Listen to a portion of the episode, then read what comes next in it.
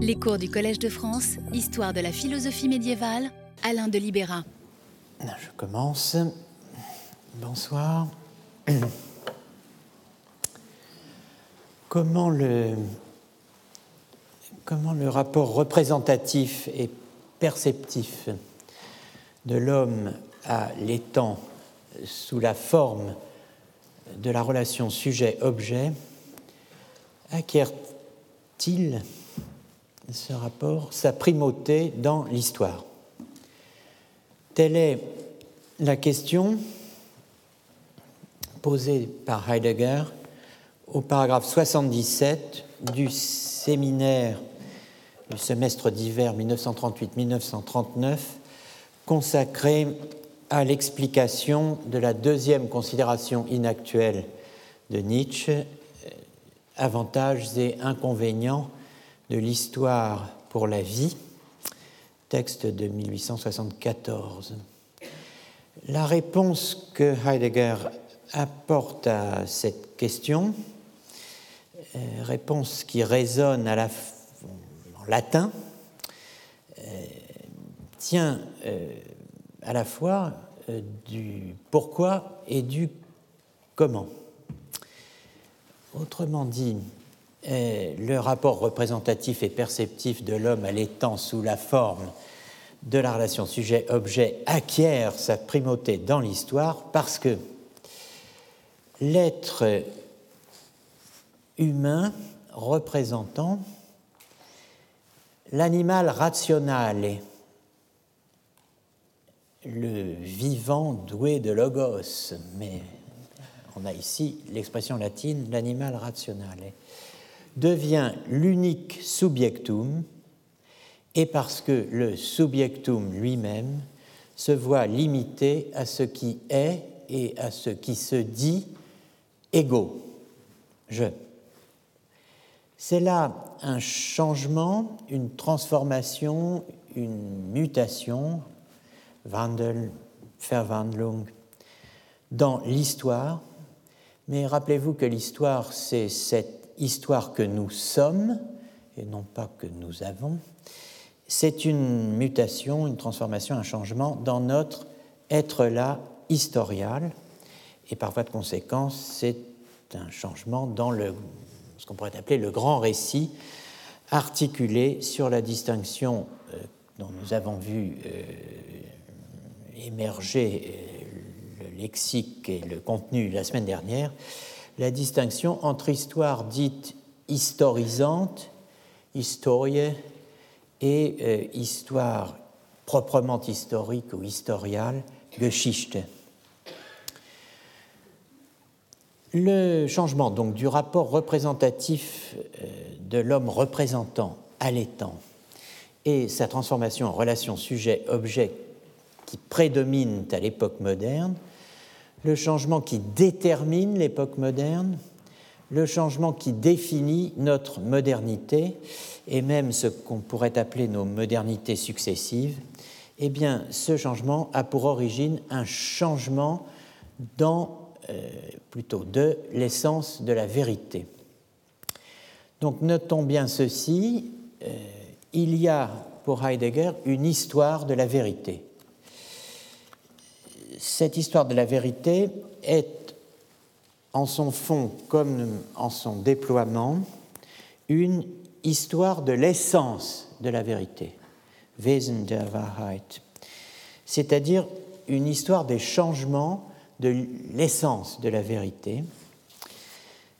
Cette histoire n'est pas une simple histoire du concept de vérité, et ce n'est pas non plus euh, simplement une histoire du tenir pour vrai, für wahr halten, autrement dit de ce qui est tenu pour, considéré comme vrai à telle ou telle époque de l'histoire et qui pourrait effectivement s'avérer et s'avère variable au fil du temps. Donc le changement de l'essence de la vérité est pour Heidegger la cause du changement du rapport de représentation en relation au rapport sujet-objet.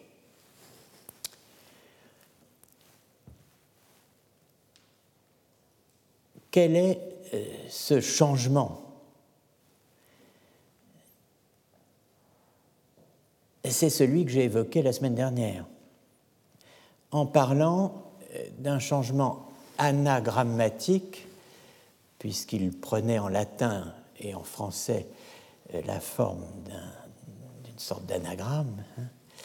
Ce changement donc de l'essence de la vérité, qui est responsable de l'essor et de la domination de la relation sujet-objet dans la philosophie moderne, eh bien, ce changement, c'est le passage de la de la rectitudo à la certitudo, de la rectitude à la certitude. En quoi consiste ce changement-là? Où intervient-il? Sous quelle forme? Et comment? Eh bien, la réponse est simple. À l'époque moderne, plus précisément à l'époque de Descartes, et euh, plus précisément encore avec Descartes. Donc reprenons chaque élément pour euh, affiner la, la thèse de Heidegger. Le changement du rapport représentatif de l'homme représentant à l'étang et sa transformation en relation sujet-objet ont pour origine un changement de l'essence de la vérité. Alors, premier élément, jusqu'à ce changement, la vérité, dit Heidegger, passait pour une adéquatio intellectus ad rem. Adéquation, rectitude au sens de se diriger et se régler sur quelque chose, se régler et se diriger sur quelque chose. Ce n'est pas encore assez précis car il faut ajouter que euh, ce quelque chose, c'était précisément les choses, les res. Le binôme, le couple rectitudo-adéquatio était orienté vers les choses extérieures, vers les choses qui existent.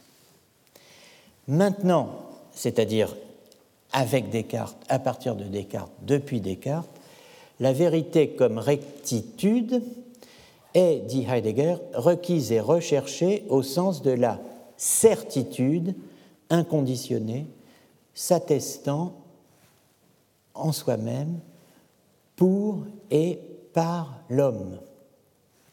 Non plus dans les choses, donc, mais dans l'homme.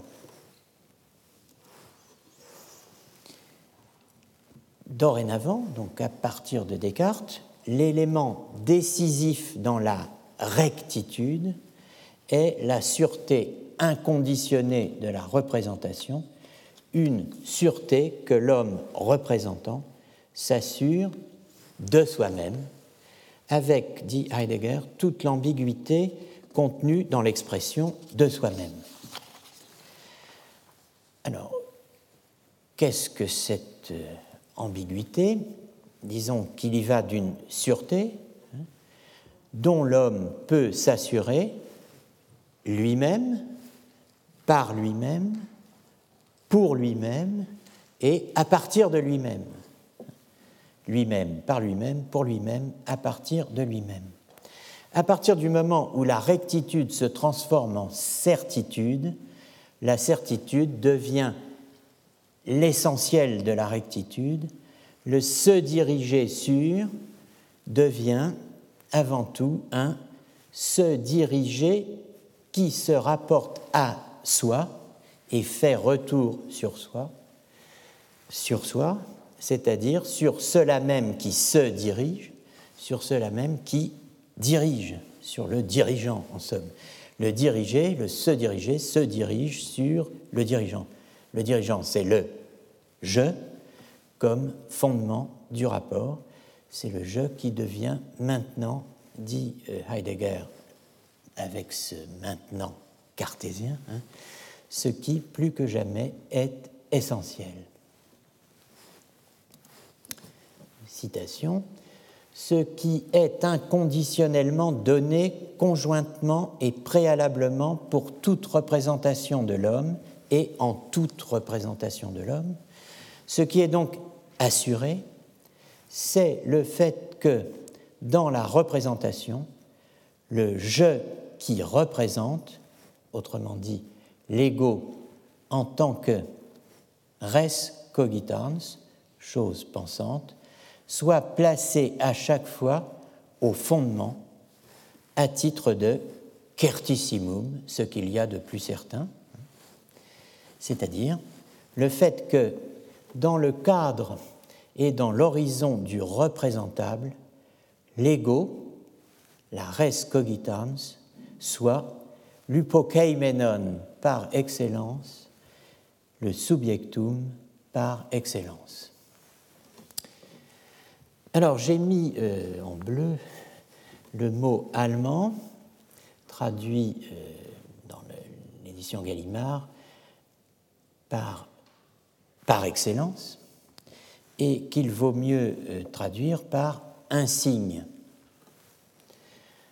Autrement dit, et c'est la première chose qu'il faut noter dans cette citation, c'est l'expression, les expressions ausgezeichnete Hypokeimenon et ausgezeichnete Subjektum. Deux manières de dire, l'une en grec, l'autre en latin, le sujet insigne, expression favorite de Heidegger pour dire le sujet cartésien. Alors effectivement, ça veut dire par excellence insigne, mais il faut entendre dans cet insigne-là euh, un signe de distinction suprême. Hein, c'est le sujet distingué. Hein. Euh, ce n'est pas la distinction selon Bourdieu, mais bon, presque. Hein. Le sujet insigne. Expression favorite donc de Heidegger pour dire le sujet cartésien. Donc non pas seulement le sujet substance, mais le sujet égoïque, le sujet défini par la rencontre et même par la fusion par la synthèse, disons, de la subjectité, cette relation que l'on peut décrire comme existant entre un sujet, substrat, support et un certain nombre de propriétés qui l'accidentent. La rencontre donc entre la subjectivité, cette structure, et l'égoïté, hein, la subjectité en allemand, et l'Ichheit, Ichheit, égoïté, ce terme égoïté, Ichheit plus exactement, qui est introduit par Kant dans l'anthropologie du point de vue pragmatique. C'est un apax d'ailleurs, au demeurant, semble-t-il, dans l'œuvre de Kant. Et voici ce texte qui est le, ce sont les premières lignes de l'anthropologie du point de vue pragmatique ou d'un point de vue pragmatique. Traduction Michel Foucault. Posséder le je dans sa représentation, ce pouvoir, élève l'homme infiniment au-dessus de tous les autres êtres vivants sur la terre. Par là, donc par la possession du je dans sa représentation, par là il est une personne, Dadurch ist er eine Person. Et grâce à l'unité de la conscience dans tous les changements qui peuvent lui survenir, il est une seule et même personne, c'est-à-dire un être entièrement différent par le rang et la dignité, entièrement différent des choses.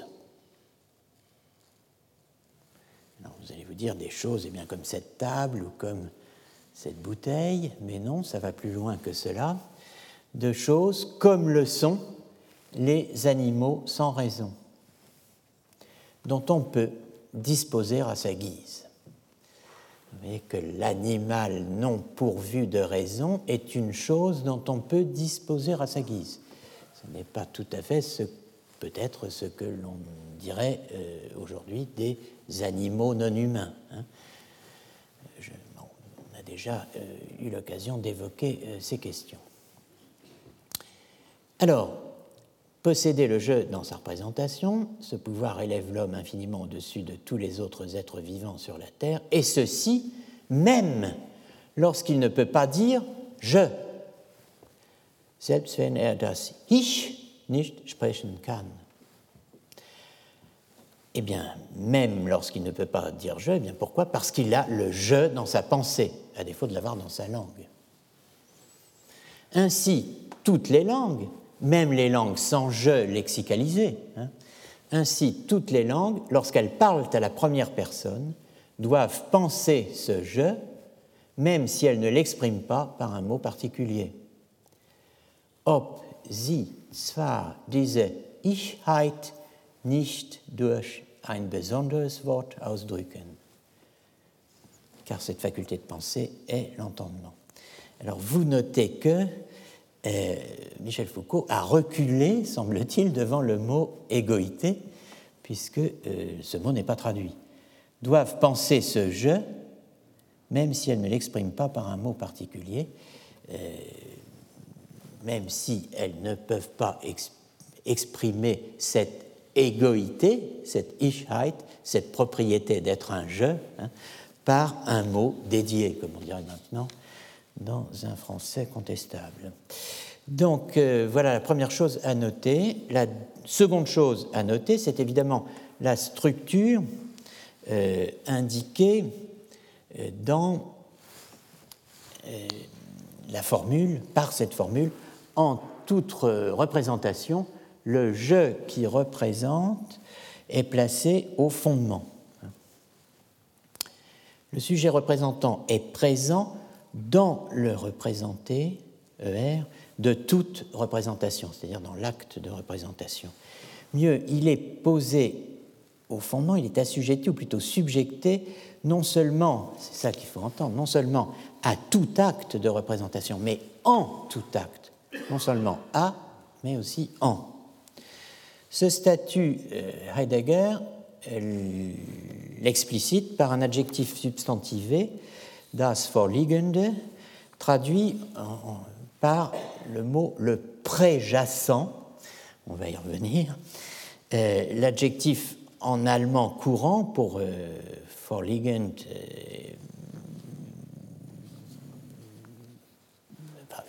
l'adjectif Vorliegend en allemand courant signifiant tout simplement le présent. N'est-ce pas? Bon, euh, Si on dit das vorliegende Dokument, ça veut dire le présent document. Hein, le verbe substantivé qu'utilise aussi Heidegger, vorliegen, signifie en allemand courant être présent.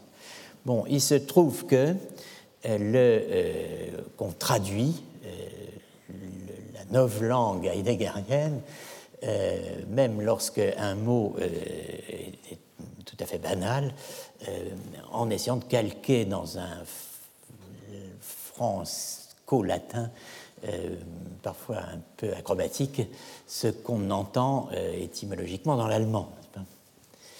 For liegen, donc pré-jacent, n'est-ce pas? Alors, cette structure de la préjacence et du préjacent, elle est déployée dans euh, deux euh, textes euh, de 1941 auxquels je me référerai souvent maintenant, deux textes de 1941, les, respectivement les textes 8 et 9 du second volume du Nietzsche, et qui explicitent ces deux textes le geste cartésien. Il s'agit donc de la métaphysique en tant qu'histoire de l'être, Nietzsche, volume 2, en français, traduction Klosowski, page 319-365, et Projet pour l'histoire de l'être en tant que métaphysique, Nietzsche, volume 2, traduction Klosowski, page 367-387. Alors cette structure de préjacence, la voici euh, décrite. La représentation, Vorstellung, correspond à ce que Descartes appelle cogitatio. Donc, euh, si vous avez cogitatio chez Descartes, vous aurez, dans la traduction allemande de Descartes, Vorstellung. Donc, la Vorstellung correspond à ce que Descartes appelle cogitatio. Cette Vorstellung est définie comme un Verhalten ou une Verhaltung, c'est-à-dire un comportement. Toute cogitatio est un comportement. Tout comportement est une cogitatio. On entre là dans l'exégèse heideggerienne de Descartes. Vous, vous reconnaîtrez peut-être pas ou dont vous ne ressentirez pas ressentir, disons, immédiatement le caractère familier, parce que c'est un peu déconcertant d'entendre dans cogiter se comporter. Hein? mais, alors, la cogitation est un comportement. Comment ose-t-il dire cela? Eh bien, tout simplement parce que euh, depuis longtemps, et notamment depuis Thomas d'Aquin, question disputée sur la vérité. 14. 1. La cogitatio est définie comme coagitatio. Une coagitation. Agiter plusieurs choses en même temps.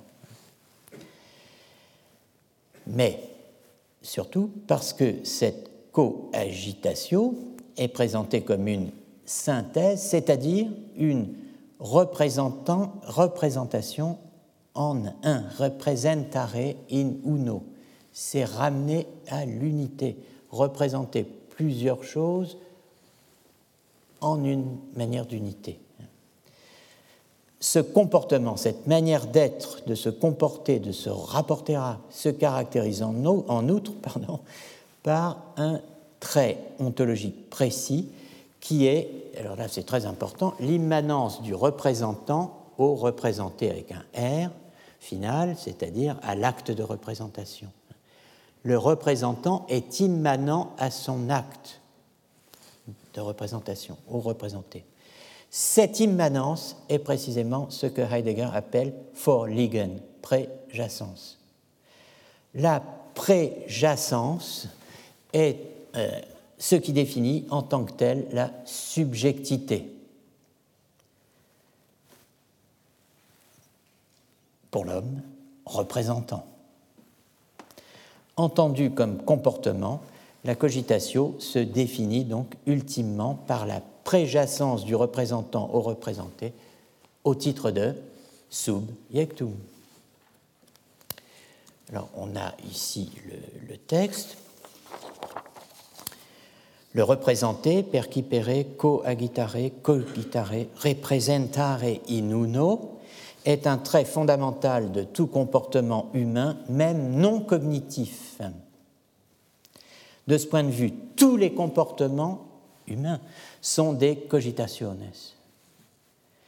Mais durant le représenter, lequel à chaque fois pose quelque chose devant soi, vorstellen, hein, euh, cela même qui se trouve constamment préjacent liegen au représenté, c'est le représentant lui-même, ego cogitans, devant qui toute chose représentée est produite, de vers lequel et auquel revenant,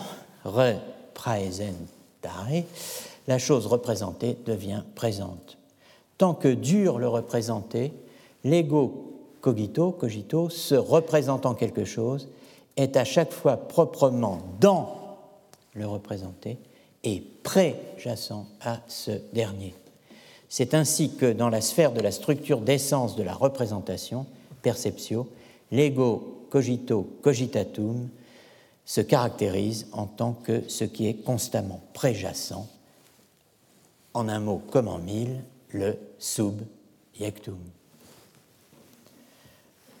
J'ai mis en allemand la dernière phrase, dem ego cogito cogitatum eignet somit im Umkreis des Wissensbaus der Vorstellung die Auszeichnung, c'est pour ça que j'ai mis la phrase, pour que vous voyez qu'il s'agit moins de caractériser que de distinguer à nouveau. C'est la distinction. Il a reçu une distinction. Hein. Quand on est décoré, on reçoit une distinction. On a ici le, préjacent euh, est distingué. l'extension de la cogitation à la sphère du non cognitif euh, est une chose extrêmement importante. Hein. Donc, tout est, dans les comportements humains, tout est cogitation. et pas seulement les comportements cognitifs, les comportements de connaissance. Vous avez euh, noté aussi euh, les jeux de mots sur cogiter, coagiter, représenter en une seule chose, in uno, representare in uno.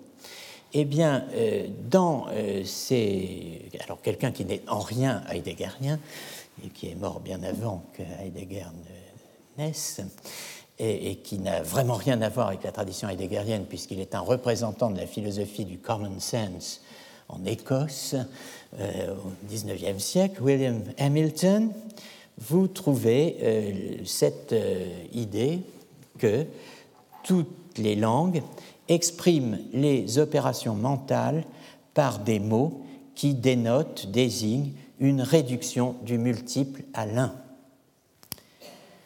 Le texte qui est sur l'écran est en anglais, je le mets en français. Sunesis, perilepsis, sunaesthesis, sunepignosis, etc.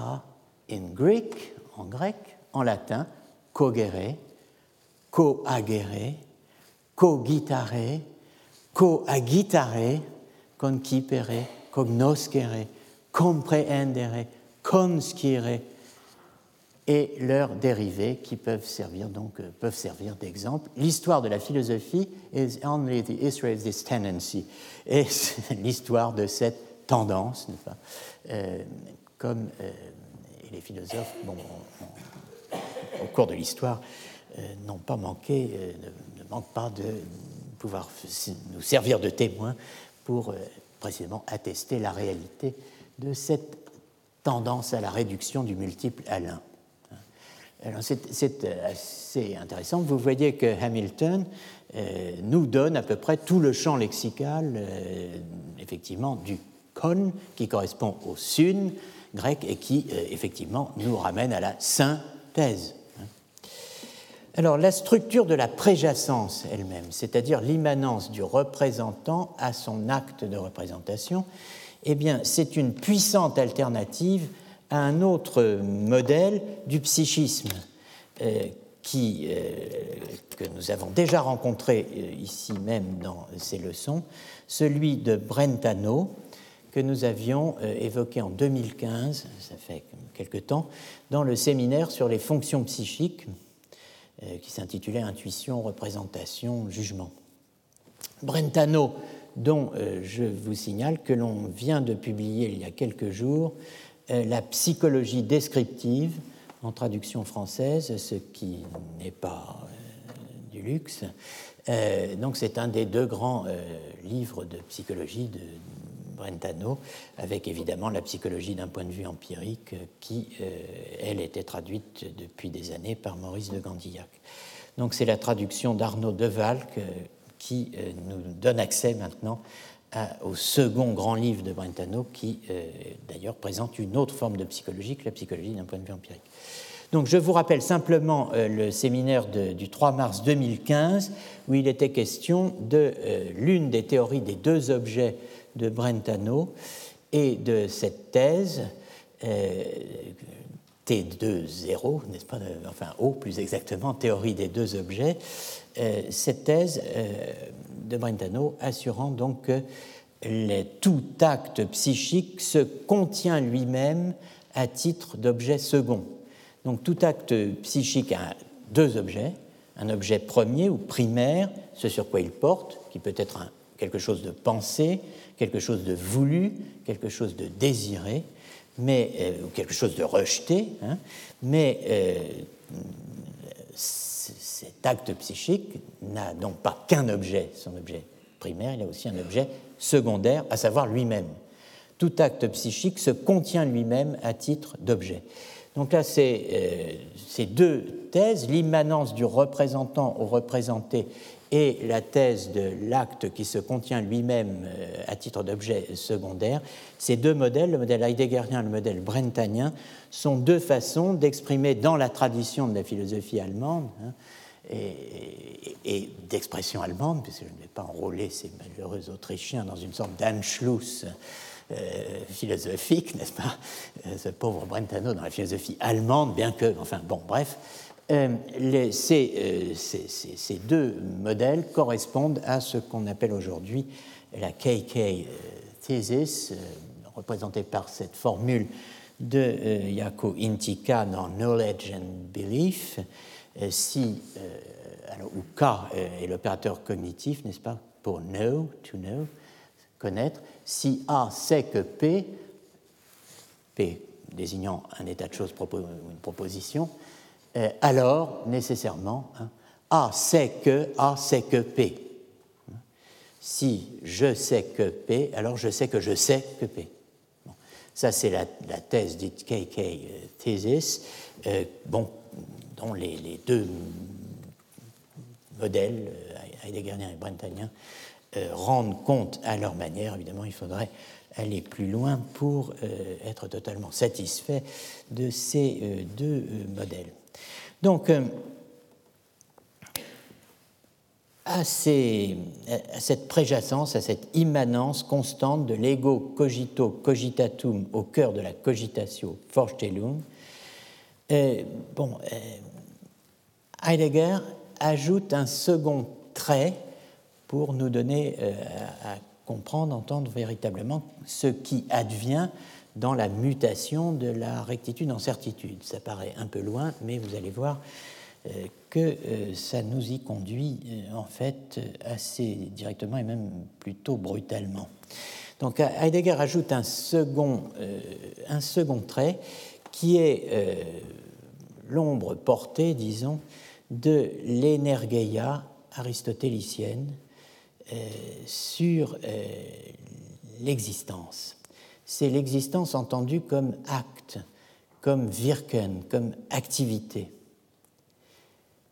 C'est le concours, disons, de euh, la dimension héritée de l'idéa platonicienne hein, euh, et euh, de l'énergeia aristotélicienne, c'est la rencontre des deux qui détermine, pour Heidegger, l'horizon métaphysique non seulement de pensée classique, mais aussi de euh, la modernité d'une certaine façon, puisque cela détermine euh, la structure de toute métaphysique. Alors nous allons euh, voir cela. C'est le, concours qui, disons, de l'idéa et de l'énergeia, c'est leur concours qui nous permet de comprendre en quoi l'ego, la chose pensante, peut être considéré comme un sujet insigne, c'est-à-dire un sujet agent, un sujet pensant qui fait quelque chose, ce qui euh, donne évidemment euh, un, sens nouveau à la euh, formule cogito ergo sum.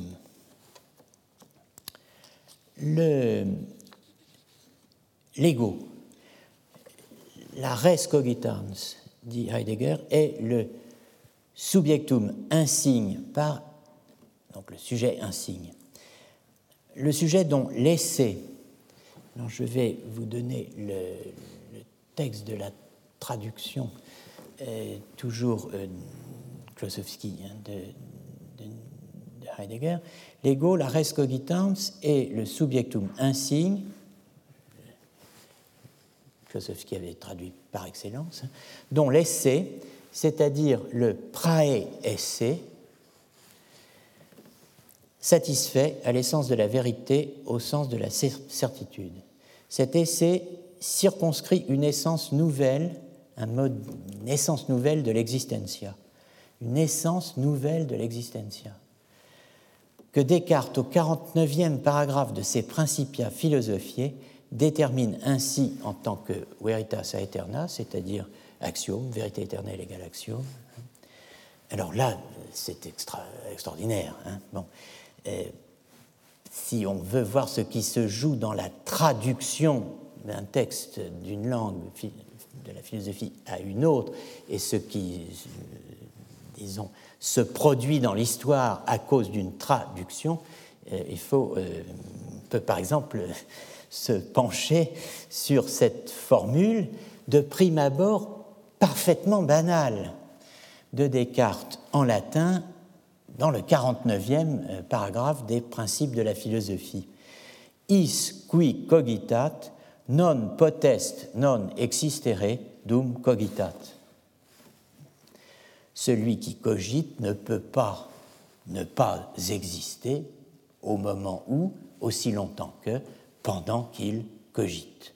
Voilà ce qui est dit. Ça n'a rien euh, de difficile à saisir, n'est-ce pas? Comment est-ce dit dans l'allemand de Heidegger? Derjenige, der vorstellend sich zu etwas verhält, kann nicht, nicht ständig wirken, während er vorstellt. Ce qui, dans un français qui n'a certes pas l'élégance du français de Descartes, donne ceci. Celui qui se comporte eu égard à quelque chose, sich verhält, vorstellend zu etwas, en représentant, en le représentant, ne peut pas ne pas constamment exercer un effet, effectuer, wirken, agir, produire, faire, pendant qu'il se le représente, während er vorstellt. Alors, euh, cette phrase est quand même très étonnante. Euh, ça n'est pas ce que dit Descartes. Hein. D'où cela vient-il? Une hypothèse, le titre d'un des chapitres de la Kategorienlehre, théorie des catégories, de Brentano. Von dem zu etwas sich verhaltenden. Ce qui se rapporte à quelque chose. C'est le nom euh, du euh, brentanien, disons, euh, du, de ce qui est actif et même de ce qui va être, dans le cas évidemment de l'activité représentative, le psychiquement actif. Le nom de ce qui se rapporte à quelque chose, vorstellend, en représentant alors, le prosti, le adaliquide aristotélicien, en tant qu'il se rapporte à l'autre en le représentant. Donc vous avez tout ici, faire alten le comportement, hein. le comportement non pas tant représentatif que représentant, hein, puisqu'il faut entendre cela de manière adverbiale. Euh, bien, cette formule brentanienne est probablement ce que euh, Heidegger euh, insère, glisse, superpose à euh, la, phrase de Descartes hein, Is cogitat non potest non existere dum cogitat. Il faut savoir qu'il y avait évidemment une traduction allemande de manuel, pour ainsi dire, bien connue de Descartes, la traduction Kirchmann, 1870 qui donnait sobrement Wer denkt, muss während er denkt sein.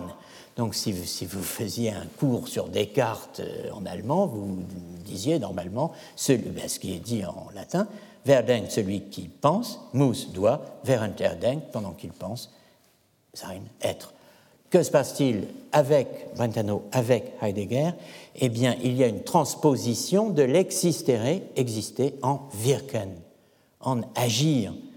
Il y a une transposition de l'exister en agir, qui est évidemment solidaire de l'interprétation de l'existencia comme, ça devient lumineux si on le dit en latin, actualitas, et que l'on entend effectivement dans l'actualitas la Wirkung, l'agir. On dit en français aujourd'hui acter, n'est-ce pas Nous allons donc voir euh, tout de suite euh, comment tout cela se noue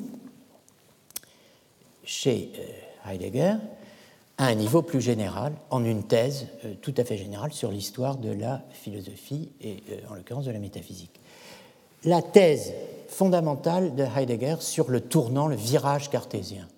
Autrement dit, euh, l'essor, l'apparition, la naissance du sujet moderne.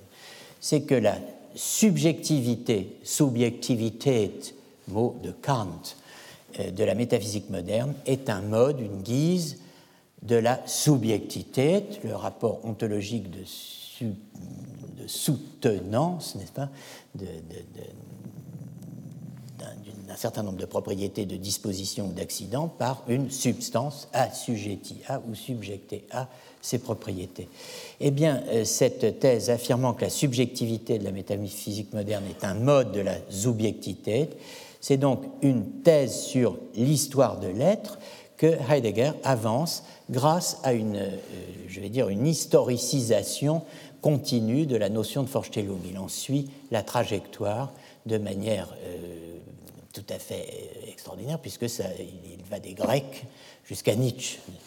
Alors on va voir comment. Dans la euh, métaphysique comme histoire de l'être, qui systématise donc la, la, distinction entre subjectivité et subjectivité, Heidegger place deux gestes théoriques, disons, euh, au point de départ de la métaphysique. Et euh, évidemment, cette, cette, cette, distinction entre subjectivité et subjectivité, dont j'ai dit qu'elle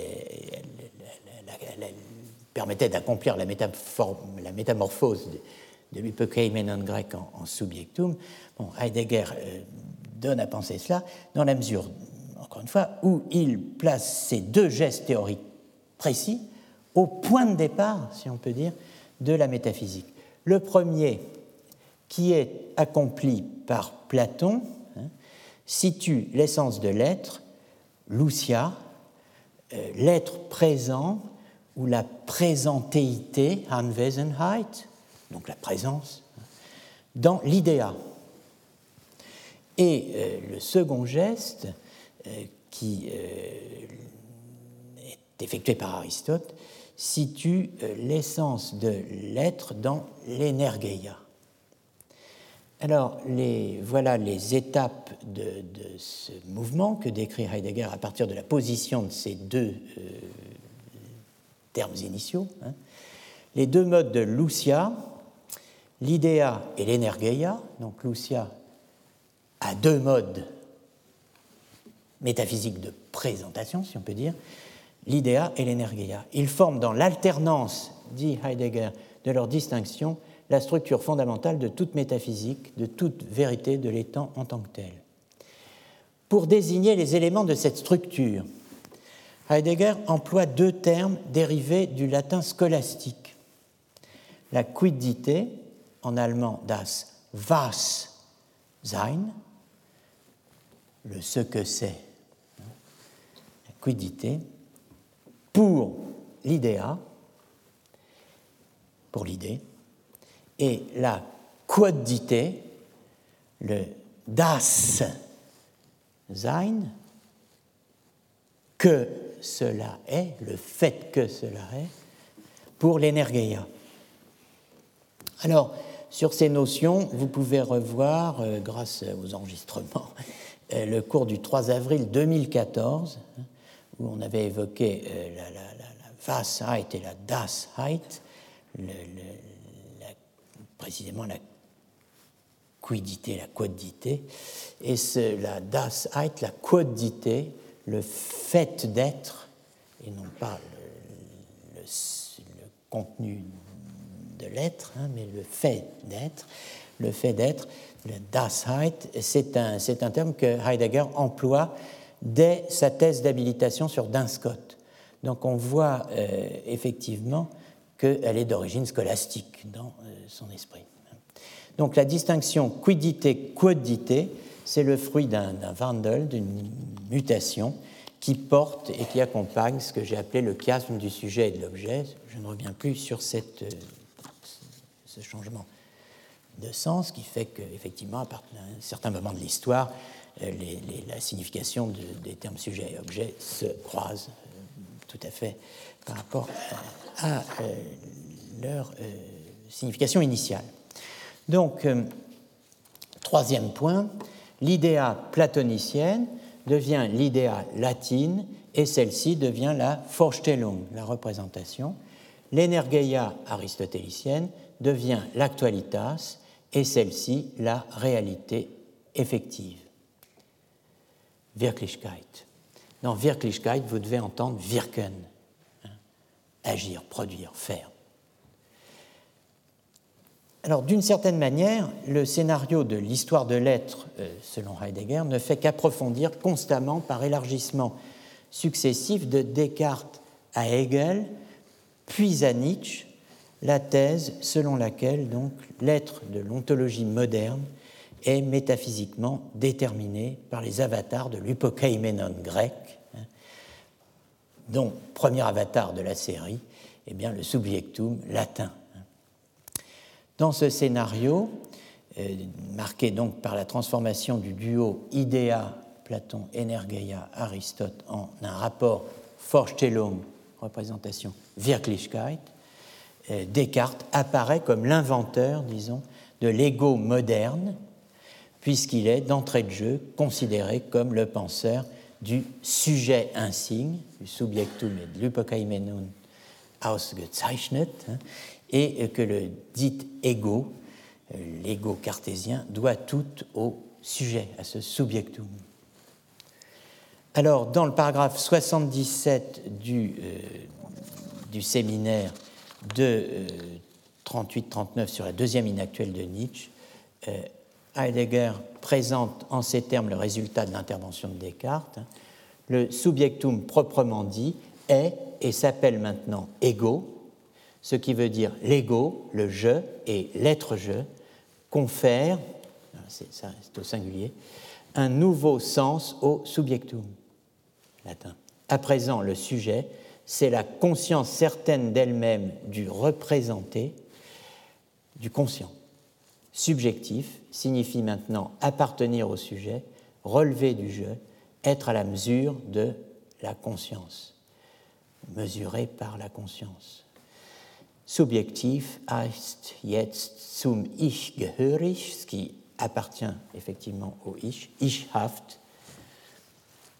et bewusstseinsmäßig. Ce je n'est pas le je individuel, ça n'est pas le moi empirique de l'individu, c'est le je modèle de toute égoïté, c'est le je qui définit d'avance ce que doit être un je pour pouvoir être et pouvoir dire, pour pouvoir se dire je. C'est l'ego de l'ego cogito, l'ego de l'ego cogito cogitatum. Qu'y a-t-il là de moderne?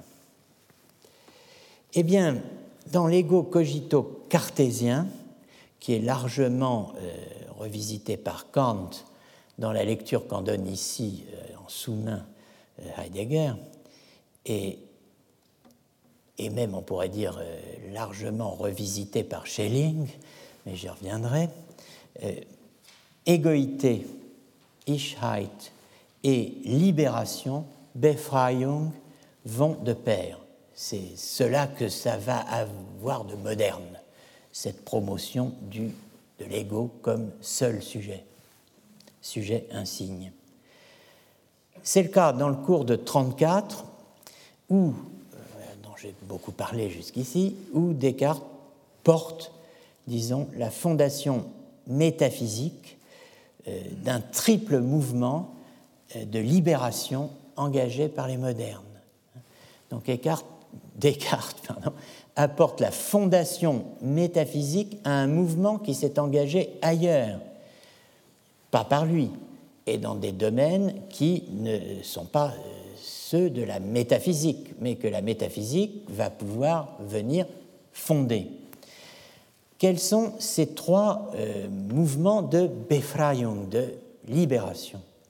Premièrement, dit euh, Heidegger, affranchissement par rapport à l'ordre surnaturel imposé à la vie par l'Église chrétienne.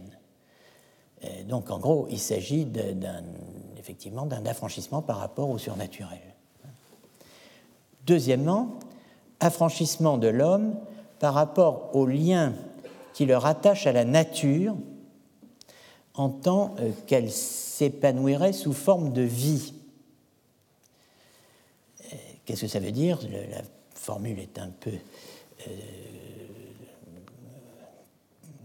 contorsionnée, mais bon, disons que c'est une réinterprétation de la nature qui va la ramener au mécanique. Et euh, évidemment, Heidegger a en tête ici la thèse de l'animal-machine. Hein. bon, troisièmement, troisième affranchissement, troisième libération, la libération de l'homme par rapport à la communauté et aux hiérarchies traditionnelles. Leur part euh, communauté et hiérarchie traditionnelle, enfin la subversion de ces communautés et hiérarchies traditionnelles, c'est dans son esprit euh, ce qui correspond plus ou moins à ce qui va amener, euh, après Descartes, euh, l'idée d'un contrat social. En tout cas, en 1938, Heidegger reprend exactement cette, idée d'une alliance entre l'égoïté et la libération hein, dans ce, ce texte qui a été publié par la suite en 1950 dans les Holzwege sous le titre de L'époque des conceptions du monde, et qui, quand euh, Heidegger l'a prononcé le 9 juin 1938, s'intitulait La fondation de la conception moderne du monde par la métaphysique. La conception de euh, euh, alors ce texte a changé de titre, n'est-ce pas? Et entre le moment où il a été prononcé et le moment où il a été euh, édité en 50. Et bien sûr, c'est aussi un texte auquel on doit peut s'intéresser sous l'angle de l'engagement politique, puisque les modifications qu'il a subies entre 38 et 50 ne sont pas nulles. Euh, mais bon, ça ne me concerne pas dans l'immédiat.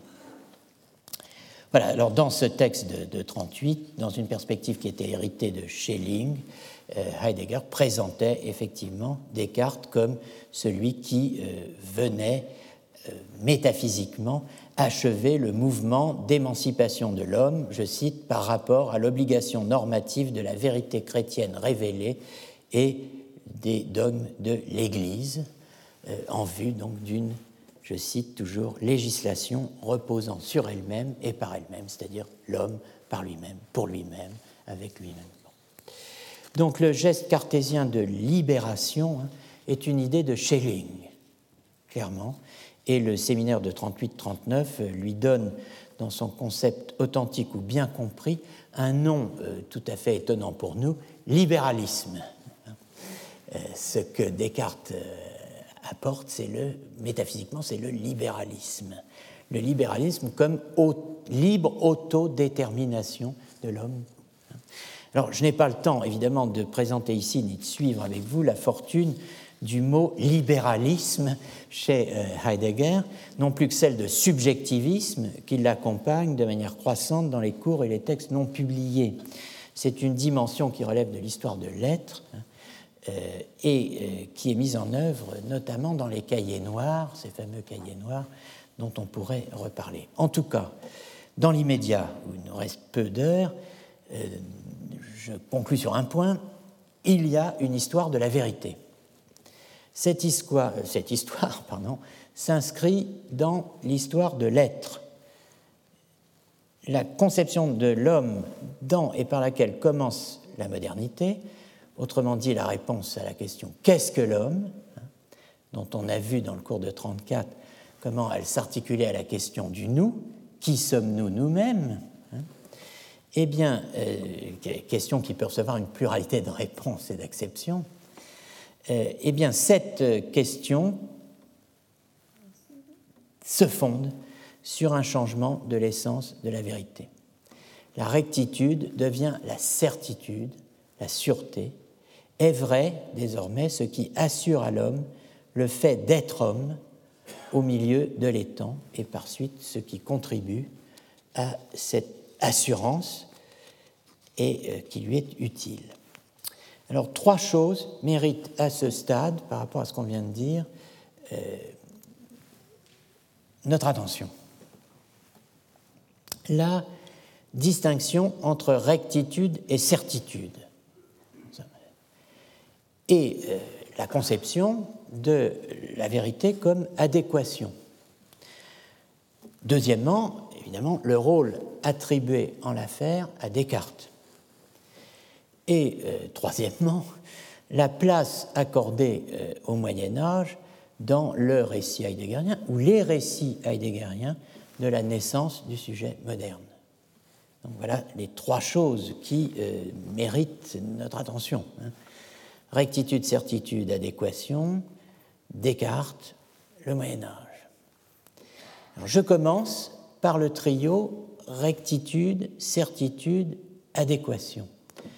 Trio qui concerne à la fois l'histoire de la vérité et aussi, j'allais dire accessoirement, évidemment, celle du concept de vérité et celle du tenir pour vrai. Mais euh, elle les englobe ou les domine. Et euh, bien sûr, ce qui englobe et domine euh, l'histoire du concept de vérité ou l'histoire du tenir pour vrai, c'est celle de l'essence même de la vérité, qui renvoie indissolublement à l'histoire de l'être de l'homme. Alors, concernant la rectitude, une première constatation s'impose, le terme en latin et en allemand intervient à de nombreuses reprises chez euh, Heidegger. Là, on a l'index euh, d'une partie de la Gesamthausgabe avec en, caractère gras chacun des volumes et ensuite le nombre de pages concernées par les occurrences de la dite expression rectitudo, Richtigkeit der Aussage, rectitude de l'énoncé, Richtigkeit des Vorstellens, rectitude de la représentation. Donc c'est. Alors bon, je, n'êtes pas obligé de l'apprendre par cœur et, à la sortie, je n'interrogerai pas pour savoir euh, si vous avez bien mémorisé tous ces, tous ces détails, dans un sens puis dans l'autre. Mais euh, ce qu'on peut noter, c'est que la Richtigkeit der Aussage et la Richtigkeit des Vorstellens sont tout particulièrement présentes dans euh, le, volume 45 euh, pour la, rectitude de l'énoncé, qui est euh, le, fameux cours intitulé Grundfragen der Philosophie, ausgewählte Probleme der Logik, les questions fondamentales de la philosophie, problèmes choisis de logique, entre guillemets. Hein. Et, la rectitudo latine hein, est majoritairement présente dans un cours du semestre d'hiver de 42-43, euh, tome 54 de la Gesamthausgabe, qui est euh, consacré à Parménide. Alors, euh, au-delà des statistiques, hein, qui évidemment ne sont qu'une indication, il faut noter philosophiquement que la notion heideggerienne de rectitude est, de rectitudo est empruntée euh, aux meilleures sources, et même qu'elle est empruntée à la source médiévale de la notion de rectitudo, à savoir Anselme de Cantorbéry. Les médiévaux distinguent trois acceptions standards du terme veritas. Vous avez la veritas rei, la vérité de la chose, dont la euh, définition serait le vrai est ce qui est. Verum est id quod est, ce qui est. La euh, deuxième euh, définition de la vérité au ménage est la, la vérité, c'est la rectitudo solamente perceptibilis, la rectitude perçu seulement par l'esprit. Perçu seulement par l'esprit, ça veut dire que ça n'est pas perçu par les sens. Hein. C'est seulement la mens qui peut se saisir de, percevoir cette vérité-là, la rectitudo. Et euh, enfin, la troisième définition médiévale standard de la vérité, c'est l'adéquation de la pensée ou intellect, selon euh, la traduction que vous décidez de donner du mot intellectus, adéquation de la pensée ou intellect et de la chose, adéquatio rei de la chose, et intellectus et de l'intellect.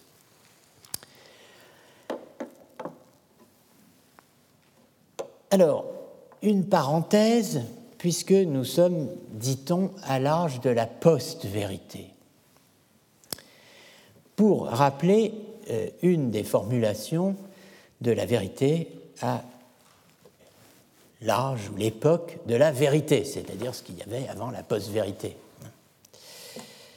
Eh bien, au Moyen Âge, en l'occurrence, euh, il y a une autre distinction tripartite qui euh, distingue la vérité qui est seulement cause, la vérité qui est seulement effet et la vérité qui est à la fois effet et cause. Plus littéralement, la vérité purement efficiente, efficiens tantum, qui est la vérité première, la vérité avec un grand V, la vérité suréminente. Il y a ensuite la vérité purement effectuée ou seulement effectuée, effecta qui est la vérité en tant qu'elle réside dans l'intellect, la pensée, ou l'énonciation, ce qui est dit. Cette vérité-là est purement effectuée. Et enfin, il y a la vérité qui est à la fois efficiente et effectuée, efficiens et effecta, c'est la vérité réelle ou vérité de la chose qui est effectuée, produite par la vérité première et qui est cause efficiente de la vérité qui réside dans l'intellect ou l'énonciation. Vous avez cela dans euh, le texte de Matthieu d'Aquasparta, dans les. Alors, QDC, ça veut dire Questiones Disputate de Cognitione, question disputée sur la connaissance, et euh, Q1 signifie première question. Quel est le titre de cette première question? Eh bien, c'est Utrum ad cognitionem rei, requiratur ipsius rei existentia. Est-ce que pour la connaissance d'une chose est requise l'existence de cette chose? Autrement dit, n'y a-t-il de connaissance que de ce qui existe? Ce qui mène invinciblement à la question suivante, ou à la formulation alternative de la même question, est-ce que non-ens, le non-être ou non-étant, possit esse objectum intellectus, peut être un objet de la pensée ou de l'intellect? Est-ce que le néant, le non-étant, peut être objectum intellectus on peut penser ce qu'on veut, on peut imaginer ce qu'on veut, on est libre, on est bon. Non. Est-ce que le non-ens peut être objectum intellectus? C'est une question technique précise et qui, euh, évidemment, euh, euh, appelle une réponse philosophique réfléchie. on va venir aux trois définitions médiévales et les commentaires un peu la définition de la vérité de la chose. Veritas rei. Verum est id quod est. Est vrai ce qui est. Eh bien, cette, euh, cette définition est souvent attribuée à Augustin. Elle figure dans un passage de Matthieu d'Aquasparta, cette attribution, entre autres, n'est-ce pas Il n'y a pas que Mathieu d'Aquasparta, mais euh, bon, c'est un des auteurs les plus clairs euh, du Moyen Âge sur ces questions difficiles. Euh, elle figure dans un passage de Mathieu d'Aquasparta roulant sur l'impossibilité de penser, l'impossibilité d'intelliger au sens fort de connaître le faux. Question voisine de celle portant sur la possibilité ou l'impossibilité d'intelliger le néant, euh, qui est une façon d'exprimer euh, la question de savoir si le néant peut être objectum, objet d'intellection. Bon, euh, impossibilité de penser, d'intelliger au sens de connaître le faux La même autorité revenant dans un autre passage de Matthieu d'Aqua Sparta, arguant de l'impossibilité de vouloir le mal sous la raison du mal. Alors, il y a une thèse dure, euh, et sur la connaissance et sur l'action ici, une thèse dure sur la connaissance, euh, on ne peut intelliger que du vrai, et on ne peut vouloir que le bien sous la raison du bien. Hein, euh, bien sûr, euh, mais euh, si on veut le mal, c'est sous la raison ou l'apparence d'un bien. On ne peut pas vouloir le mal pour lui-même, de même, on ne peut pas connaître le faux, l'intelliger comme tel. Alors, les, ce sont des textes non traduits, hein, mais qui sont ici, mais qui sont autant de références hein, à, à, Augustin. Augustin, douzième livre sur la Genèse, chapitre 8, Intellectus aut intelligit, l'intellect, soit il intellige et est verum, et il est vrai, aut si non est verum, ou bien s'il n'est pas vrai, non intelligit, alors c'est qu'il n'intellige pas. Or, quod non est non est verum, ce qui n'est pas n'est pas vrai, donc, quod non est, ce qui n'est pas, n'est pas intelligé? Voilà le raisonnement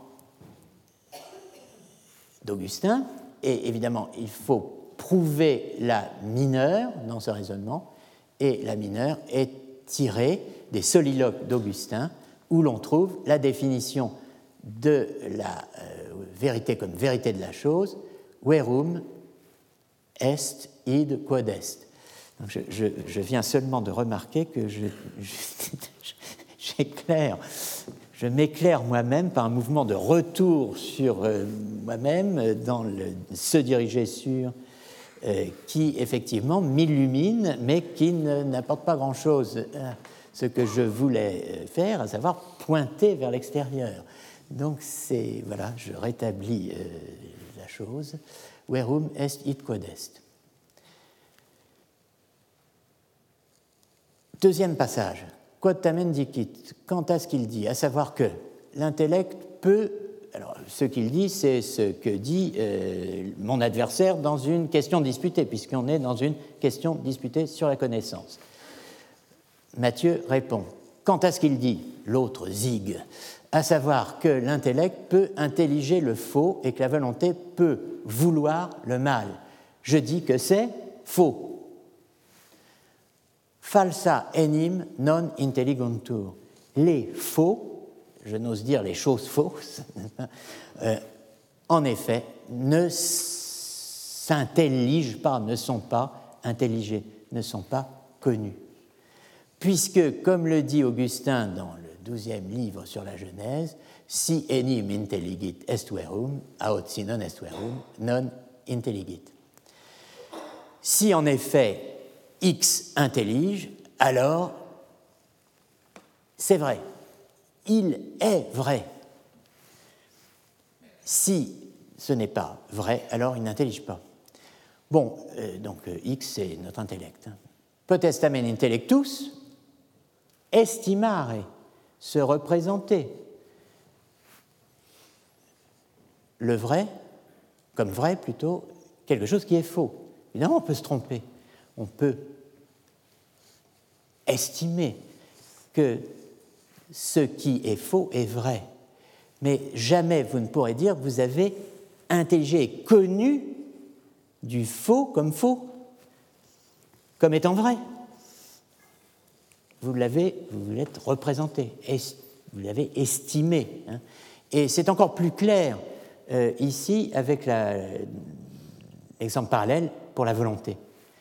De même, semblablement, la volonté ne peut vouloir le mal, ut malum, comme mal, quelque chose de mauvais comme mauvais. Car ou bien ce qu'elle veut est bon, ou bien si c'est mauvais, alors elle le veut sous une certaine définition et apparence du bien. C'est-à-dire, elle veut comme bon parce que cela a l'air bon, quelque chose qui en fait est mauvais. Mais elle ne le veut pas comme mauvais. Malum ut malum.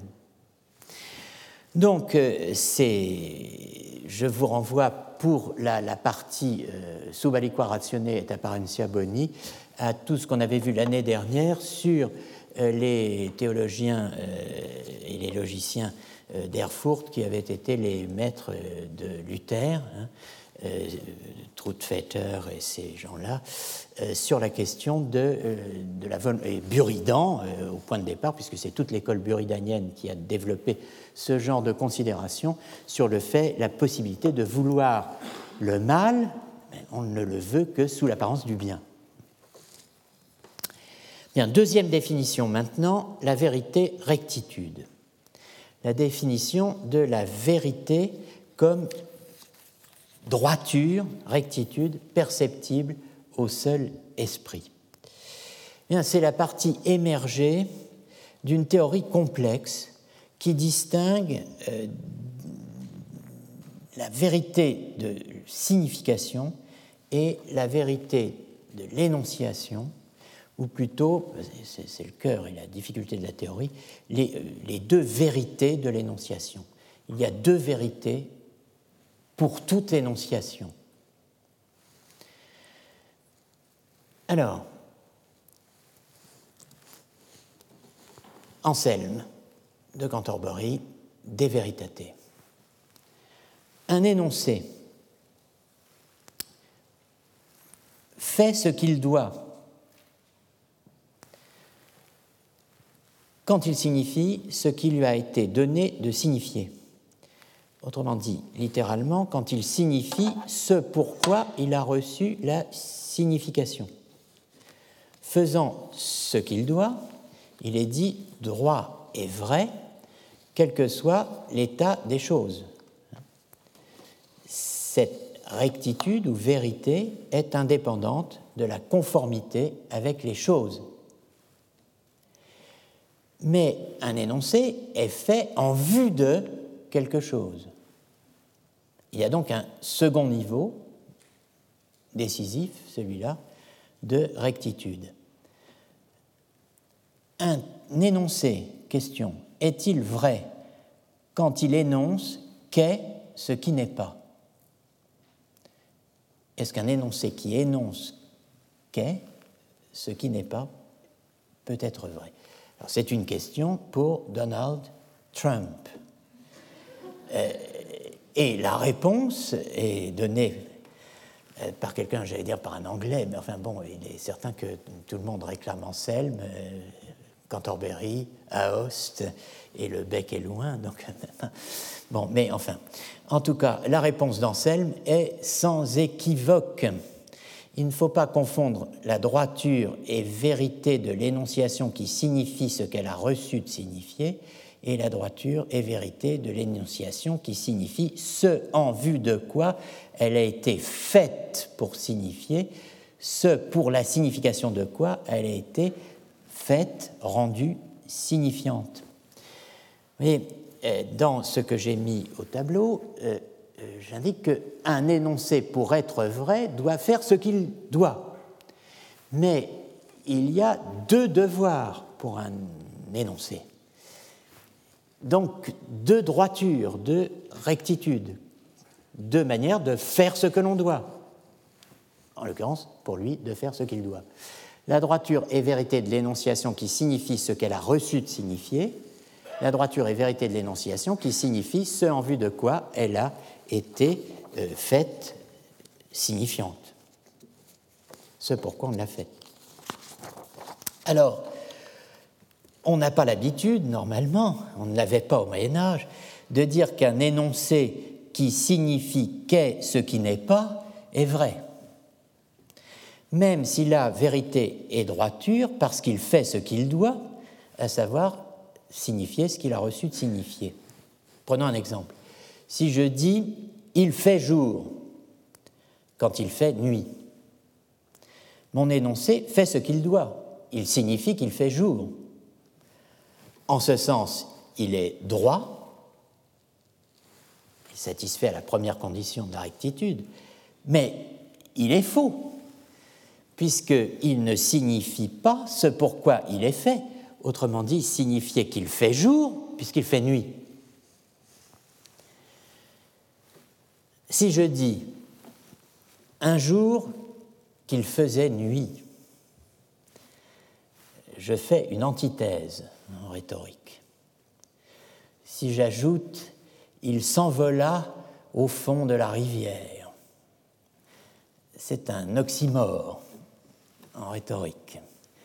Si j'ajoute alors nous avancions dans une allée déserte où se pressait la foule. Ce pourrait être un fait alternatif. C'est plutôt une antithèse, et mon tout est un poème de Desnos, un des auteurs publiés dans Bifur, dont euh, l'avant-dernier vers commence par Au réveil, nos yeux se fermèrent, et euh, dont le tout dernier est La pluie nous sécha. Mais euh, foin de dadaïsme, et euh, donc laissons Anselme conclure, des Véritatés, chapitre 10. Autre est la droiture et vérité de l'énonciation quand elle signifie ce en vue de quoi elle était faite pour signifier, et autre quand elle signifie ce qu'elle a reçu de signifier. Pour l'énoncé, la première est changeante, la seconde, au contraire, immuable. L'énoncé possède toujours la seconde, mais pas toujours la première. Il en est fait la seconde naturellement, mais la première accidentellement et selon l'usage. En effet, quand je dis il fait jour en vue de signifier qu'est ce qui est, juste droitement de la signification de cet énoncé, puisque c'est en vue de cela qu'il a été fait. Et pour cette raison, on dit alors qu'il signifie droitement. Mais quand par le même énoncé je signifie qu'est ce qui n'est pas, je n'en use pas droitement, puisque ce n'est pas en vue de cela qu'il a été fait. Pour cette raison, on dit alors que sa signification n'est pas droite. Alors cela posé précisément, il y a deux sortes d'énoncés. Ceux dans lesquels les deux droitures sont séparables, comme dans il pleut, dont l'affirmation ne signifie pas toujours qu'est ce qui est, puisque même à Canterbury, il ne pleut pas toujours. Enfin, c'est à vérifier, mais bon, je crois que non. Enfin, on me dit que non. Des amis de Canterbury m'assurent que, comme on dit en Bretagne, tu serais venu hier. Non. Et il y a évidemment euh, l'autre sorte d'énoncés dans lesquels, euh, précisément, les deux droitures sont inséparables, comme dans L'homme est un animal, dont, nous ne pouvons pas user pour signifier qu'est ce qui n'est pas. En disant L'homme est un animal, vous ne pouvez pas vouloir dire qu'est ce qui n'est pas, puisque, précisément, l'homme est toujours un animal. Euh, écoutez, je crois que je ne vais pas faire de pause, mais vous pouvez sortir, aller et venir, comme dans les églises au XVIIe siècle, entrer avec votre cheval, sortir avec, euh, euh, nouer quelque intrigue rapidement sous dans quelques galeries latérales, enfin bon, etc. Mais sinon, je n'y arriverai pas. La dernière définition. Expression canonique de ce qu'on appelle la vérité correspondance a été euh, attribuée par Thomas d'Aquin au philosophe juif Isaac Israéli. Alors le malheureux, euh, né entre 832 et 852, ça fut un très long accouchement, euh, mort entre 932 et 950, ce qui est une agonie que je ne souhaite à personne, euh, à moins qu'on y meure d'ennui, mais même pas, apparemment. Euh, Donc, dans, alors, en tout cas, la vérité correspondance, Thomas d'Aquin l'attribue au philosophe juif Isaac Israéli dans un texte qui est la source de la plupart des synthèses sur la question médiévale de la vérité, puisqu'on y trouve recensées, mentionnées et classées toutes les thèses alors connues euh, sur la vérité d'Augustin et d'Avicenne, d'Isaac et d'Anselme, d'Aristote, d'Hilaire de Poitiers et euh, de Rechef d'Augustin. Alors voilà le, texte de, Thomas d'Aquin. Euh, on peut définir la vérité de trois façons. Première façon, selon ce qui précède la notion de vérité, secundum illud quod precedit rationem veritatis, et ce en quoi le vrai est fondé. Donc là, euh, c'est ce que l'on va dire maintenant est antérieur au concept de vérité. Ce dont on va parler là a un concept qui est antérieur à celui de vérité, mais désigne ce en quoi le vrai est fondé. Donc c'est ce qui vient avant. Autrement dit, ce que nous définissent Augustin et Avicenne. Augustin, le vrai, c'est ce qui est, ce qui existe, ce qui est, et Avicenne, dans sa métaphysique, la vérité de n'importe quelle chose est une propriété de son être qui lui a été attribuée de manière ferme et stable. Stabilitum, qui a été établi à son sujet.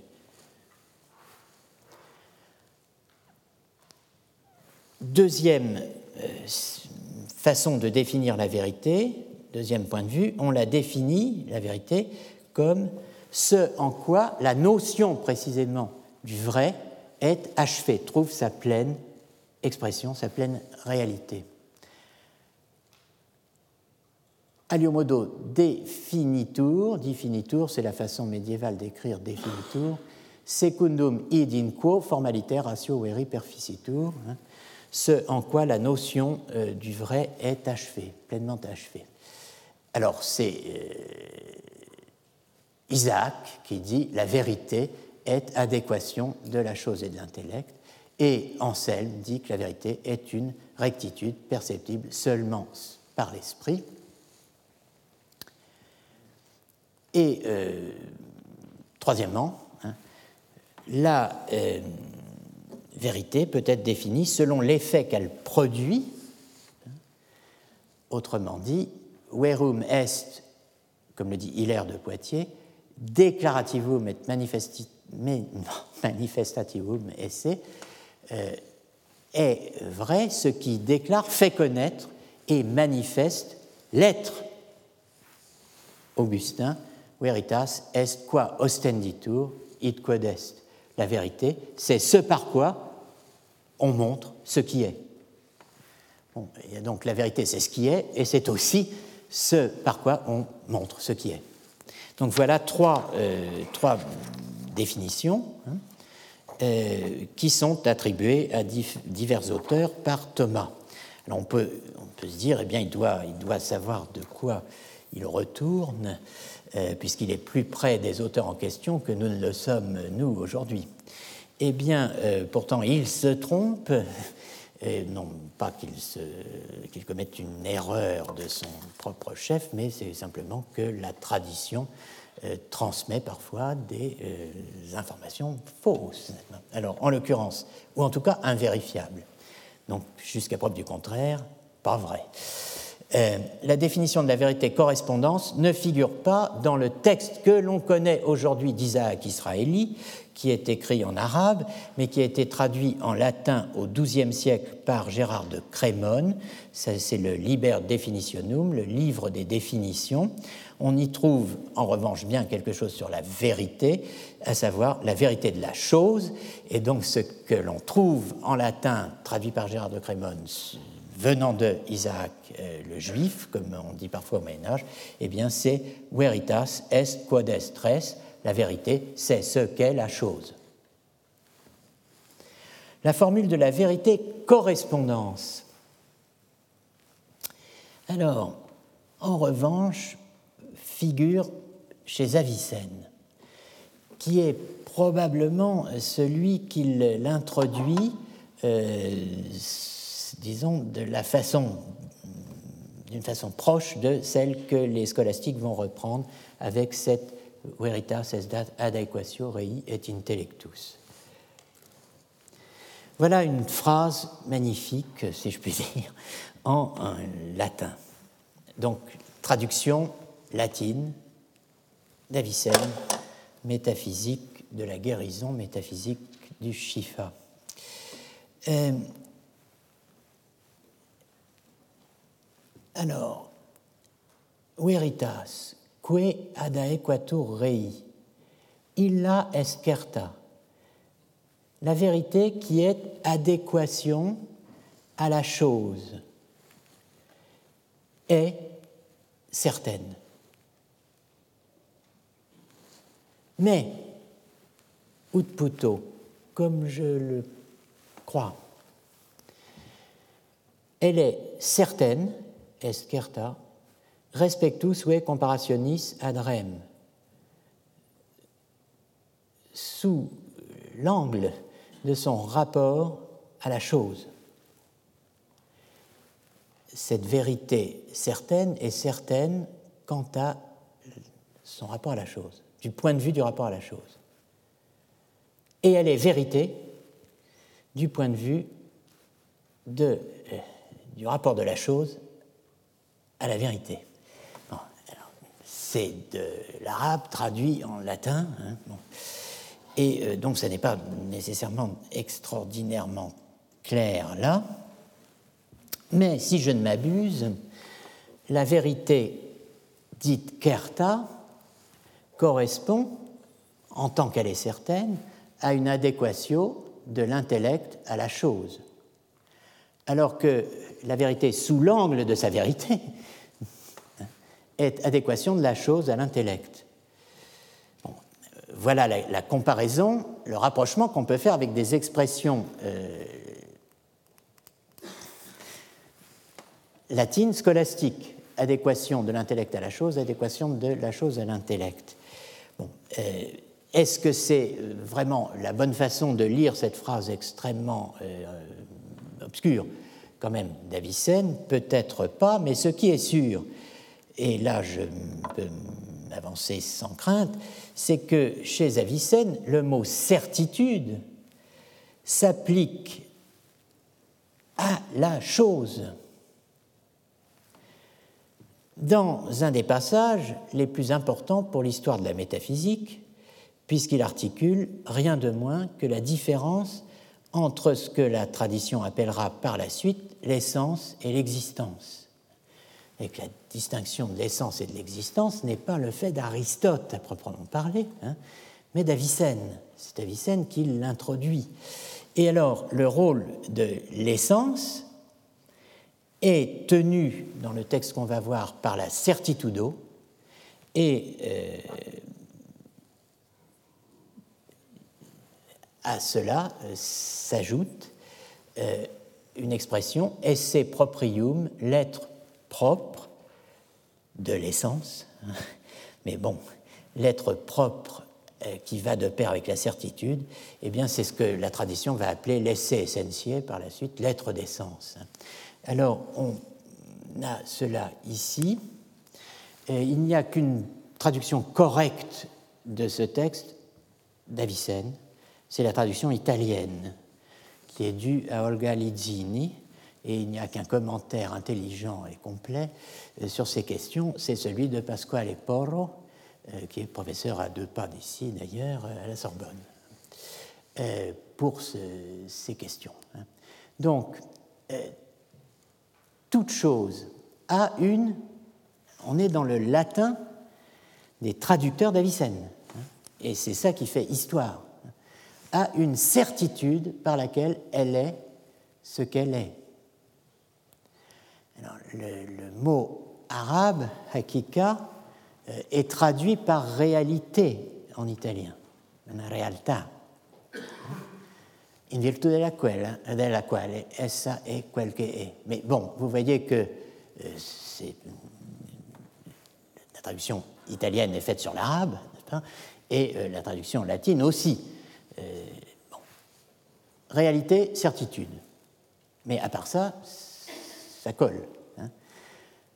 C'est ainsi que, par exemple, le triangle a une certitude, certitudo, par laquelle, grâce à laquelle, en fonction de quoi, il est triangle. Et la blancheur a une certitude par laquelle, grâce à laquelle, qui fait qu'elle est blancheur. Et cela est ce que peut-être nous appelons esse proprium. Alors ce peut-être, etc., bon, c'est, en général, c'est, la tournure latine pour dire par exemple. C'est pas du tout qu'il, dit peut-être, euh, faut voir, enfin non. C'est, euh, vous voyez, ce qu'on pourrait appeler, euh, ou bien c'est ce qu'on pourrait appeler par exemple, bon, l'existenza propria, l'esse proprium. Un peu plus loin, retournons à notre problème et disons que parmi les choses qui sont manifestes, donc parmi les, propositions euh, auxquelles on peut adhérer sans crainte, qui sont manifestes, il y a que, quoi donc? Eh bien, que n'importe quelle chose, toute chose, a une certitude propre qui est sa quiditas, sa quiddité. Même chose euh, dans la traduction euh, italienne. Hein, euh, per ogni cosa vi è una realtà propria che è la sua quiddità e la realtà propria di ogni cosa.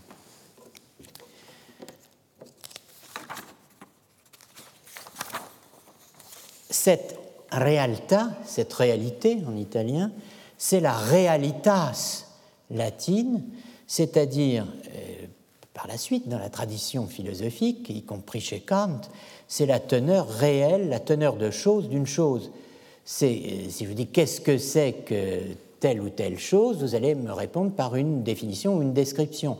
Eh bien ça, ce sera sa teneur de chose, sa teneur réelle. Vous ne répondrez pas si vous me donnez une description ou une définition de ce qu'est la chose dont je vous demande ce qu'elle est, vous ne me répondrez pas elle existe. Vous me direz c'est quelque chose qui aurait telle ou telle propriété, etc. Ça, c'est la réalité de la res. en allemand, ça réalité, terme que vous trouvez chez Kant. La réalité qui n'est précisément pas l'existence, qu'on appelle en allemand réalité effective, autrement dit Wirklichkeit, dans l'expression dans laquelle vous devez entendre maintenant le Wirken euh, dont on parlait tout à l'heure. Wirklich, effectif, effectivement réel, distinct de réel. Donc le double sens, il y a un double sens de euh, la formule adéquatio rei et intellectus. Euh, Alors attendez, est-ce que je vais le retrouver Mon Dieu, où est-il passé? Non. Ah, voilà. Adequatio intellectus ad rem, adequatio rei ad intellectum. J'ai utilisé ces deux expressions pour tenter d'illustrer la dimension kerta de la vérité dans la phrase d'Avicenne et la dimension veritas dans la euh, phrase d'Avicenne tout à l'heure. Mais je ne les ai pas tirées de mon chapeau, ces deux, euh, ces deux phrases, adéquatio intellectus ad rem et adéquatio rei ad intellectum. Parce que, en fait, euh, la, la fameuse phrase euh, euh, la, formule adéquatio rei et intellectus de la chose et de l'intellect se lit dans les deux sens au XIIIe siècle. Euh, effectivement, on l'interprète comme signifiant soit adéquatio intellectus ad rem, soit adéquatio rei ad intellectum, adéquation de l'intellect à la chose ou de adéquation de la chose à l'intellect. Alors, le, sens immédiat, obvi de l'adéquation de la chose à, euh, de l'intellect à la chose. Bon, ça, va de soi, on se dit la vérité, bon, c'est adéquation de l'intellect à la chose. Conformité, conformation de la pensée humaine aux choses. Ça nous paraît être une bonne façon, la façon immédiate, la façon la plus obvie, si je puis dire, de définir la vérité. Mais elle est, cette définition, qui effectivement va de soi d'une certaine manière, elle va de pair avec l'autre formule, adéquatio rei ad intellectum, l'adéquation ou la conformité de la chose à l'intellect. Sauf que eh bien, il ne s'agit pas du même intellect dans les deux cas. Et euh, effectivement, il va falloir entendre dans l'adéquation de la chose à l'intellect, il va falloir entendre par intellect, non pas l'intellect de l'homme, mais la pensée divine créatrice, euh, l'intellect divin. Alors c'est Henri de Gand qui a euh, imposé, ou plus exactement popularisé, cette distinction entre les deux euh, directions, intellect vers les choses, choses vers l'intellect, présentes dans la formule adéquation de la chose et de l'intellect. Mais il l'a popularisé, Henri de Gand, sur la base d'une distinction entre deux sens du mot res en latin. Et euh, là, c'est à nouveau, vous voyez comment travaillent les médiévaux. Euh, ils réfléchissent en fonction du sens qu'ils attribuent euh, aux mots aussi. Hein. Alors, ça, souvent, c'est ce qu'on appelle une étymologie. ça ne veut pas dire que c'est un propos de linguiste qui aurait fait l'histoire d'un terme, comme peut le faire un linguiste aujourd'hui. Ce sont des motivations euh, du signe par des, euh, parfois des raisonnements par analogie ou, des, ce qu'on appelle parfois l'étymologie populaire, euh, d'ailleurs en linguistique.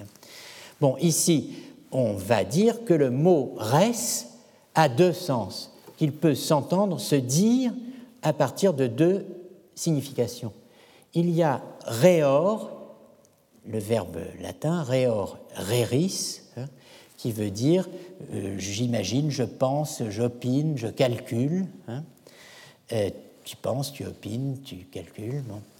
Et euh, il y a le mot latin ratitudo, la ratitudo, qui veut dire la ratification, la certification. Donc,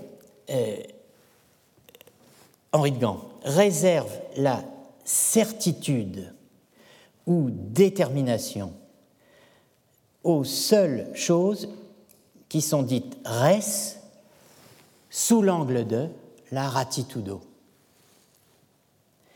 Donc, qu'est-ce que ça veut dire?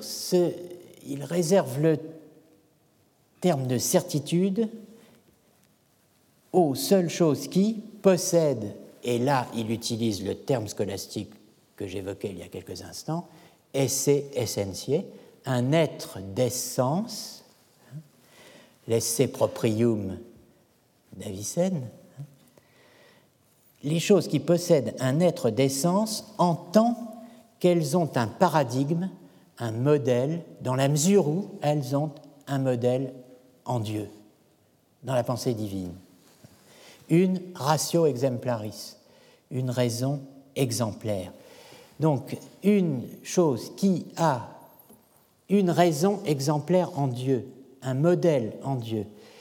Elle y a un être d'essence qui la rend naturellement apte à être produite ensuite dans l'être actuel. Cet euh, essai-là, c'est ce qu'on peut dire, ce qu'on pourrait appeler sa raison de créer habilité, ratio créabilis, disent certains théologiens médiévaux, c'est ce qui la rend créable. Euh, un cercle carré hein, n'a pas d'être d'essence ni de certitude euh, aratitudinée, certifiée, parce que précisément, rien ne peut être certifié conforme euh, au modèle qu'il aurait en Dieu. Hein, il n'y a pas de cercle carré, c'est deux notions qui s'excluent. Donc, si vous voulez, la ratitudo désigne pour, euh, pour Henri de Gand euh, la certification d'une chose, gage de son authenticité et de sa créabilité, c'est-à-dire la, possibilité de passer de l'être d'essence qui est le sien en Dieu, en la, en la pensée divine, à un être d'existence qui est celui que la chose a, hors de la pensée divine créatrice, une fois qu'elle est créée, qu'elle est passée de l'être d'essence à l'être d'existence. Donc, euh, Henri de Gandhi, autre est l'intention, l'intentio, le concept, enfin l'entité euh, intentionnelle d'une chose en tant qu'elle est dite seulement à partir de reor reris, je pense, tu penses. Autre est l'être d'essence, hein, qui lui convient en tant qu'elle est une nature et une essence, une chose, dite à partir de sa consistance, ratitudo, certitude, euh, qui la rend euh, susceptible d'être créée euh, et donc produite à l'extérieur de la pensée divine par Dieu. Dieu ne peut pas créer un cercle, carré, hein, parce que cela n'a pas de ratitudo. Il y a un bureau de certification, bon, pas ça, non, c'est pas possible. Donc, alors voilà, il y a des, des, théories diraient à Dieu rien d'impossible. Ben si, ça, euh, pour, pour, Henri, non, ça, ça ne peut pas se créer.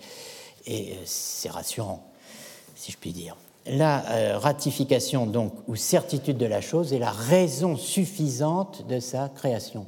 Il n'en est pas besoin d'autre à partir du moment où il y a un créateur. Ce qui n'a pas d'exemplaire en Dieu est néant en essence et en nature. Pareille chose n'est pas une chose prédicamentale, c'est-à-dire qui tombe sous l'une des dix catégories. Ça n'a pas de réalité catégorielle, elle n'appartient pas à l'être catégoriel. Elle ne saurait donc devenir effectivement réelle, hein, car Dieu ne peut rendre effectif ce qui n'a pas de raison exemplaire d'être en une créature quelconque. Ce qui n'a pas de raison d'être en une créature ce qui n'a pas de raison exemplaire d'être en une créature. Vous voyez comme est riche la notion de raison d'être. Hein. Euh, bon. Alors, je, passe rapidement, enfin rapidement, c'est des promesses de coiffeur, enfin j'espère qu'il n'y a pas de coiffeur dans la salle, mais euh, bon, euh, je passe relativement rapidement sur un, aspect du registre de l'adéquation qui complique, mais qui est intéressant, qui est important, euh, qui complique le, dispositif binaire de l'intellectus et de la, l'intellectus et de la res. Il fait, euh, dans mesure où il fait intervenir une autre dimension dont on a besoin, une dimension sémantique qui n'est plus axée seulement sur les mots et la pensée, mais sur les mots, euh, excusez-moi, sur les choses et la pensée, mais aussi sur les mots et les choses, les mots, le discours. Euh, et donc, s'il y a discours, il y a le locuteur, et s'il y a le, locuteur, il y a l'intention du locuteur, ce qu'il a l'intention de dire.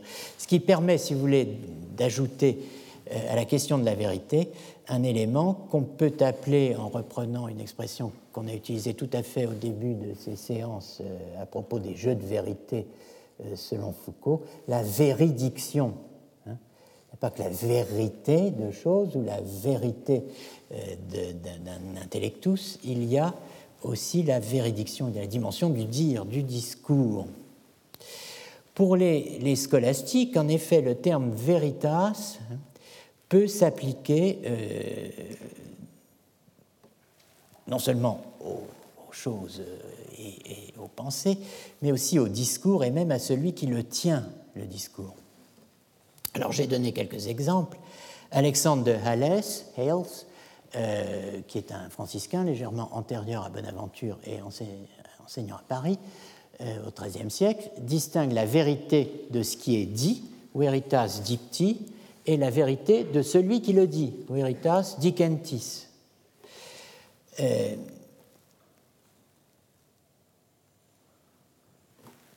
évidemment, il distingue parallèlement une falsitas, hein, une fausseté de ce qui est dit et une fausseté de celui qui le dit. Hein. Il y a donc une duplex falsitas, de même qu'il y a une duplex veritas. Est vrai l'homme qui tient un discours vrai?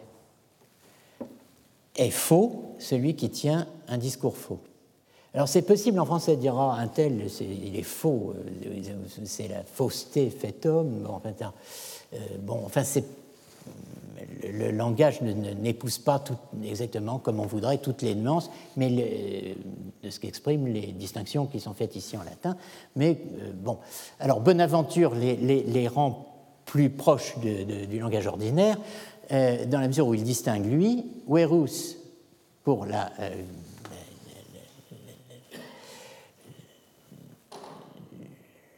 rapport à la chose, le discours rapporté à la chose est verus. Si, effectivement, il dit ce qui est, s'il dit la chose comme elle est. Mais, effectivement, on peut aller au-delà de l'adéquation entre le discours et, la, chose, euh, on peut euh, considérer, viser euh, celui qui prononce le discours en question, qui tient ce discours. Et de celui-là, on va dire qu'il est verax, ce qui est du latin banal. Hein. De même, pour le cas du faux, un discours peut être faux, falsus, et la personne qui le tient est phallax. Alors elle est, fallacieuse, mais enfin bon, ou mendax, euh, menteuse.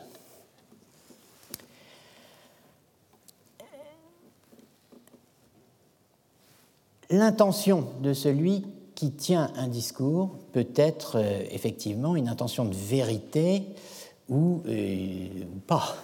Et donc l'intention peut être dite verace, verax ou pas, hein, mensongère, mendax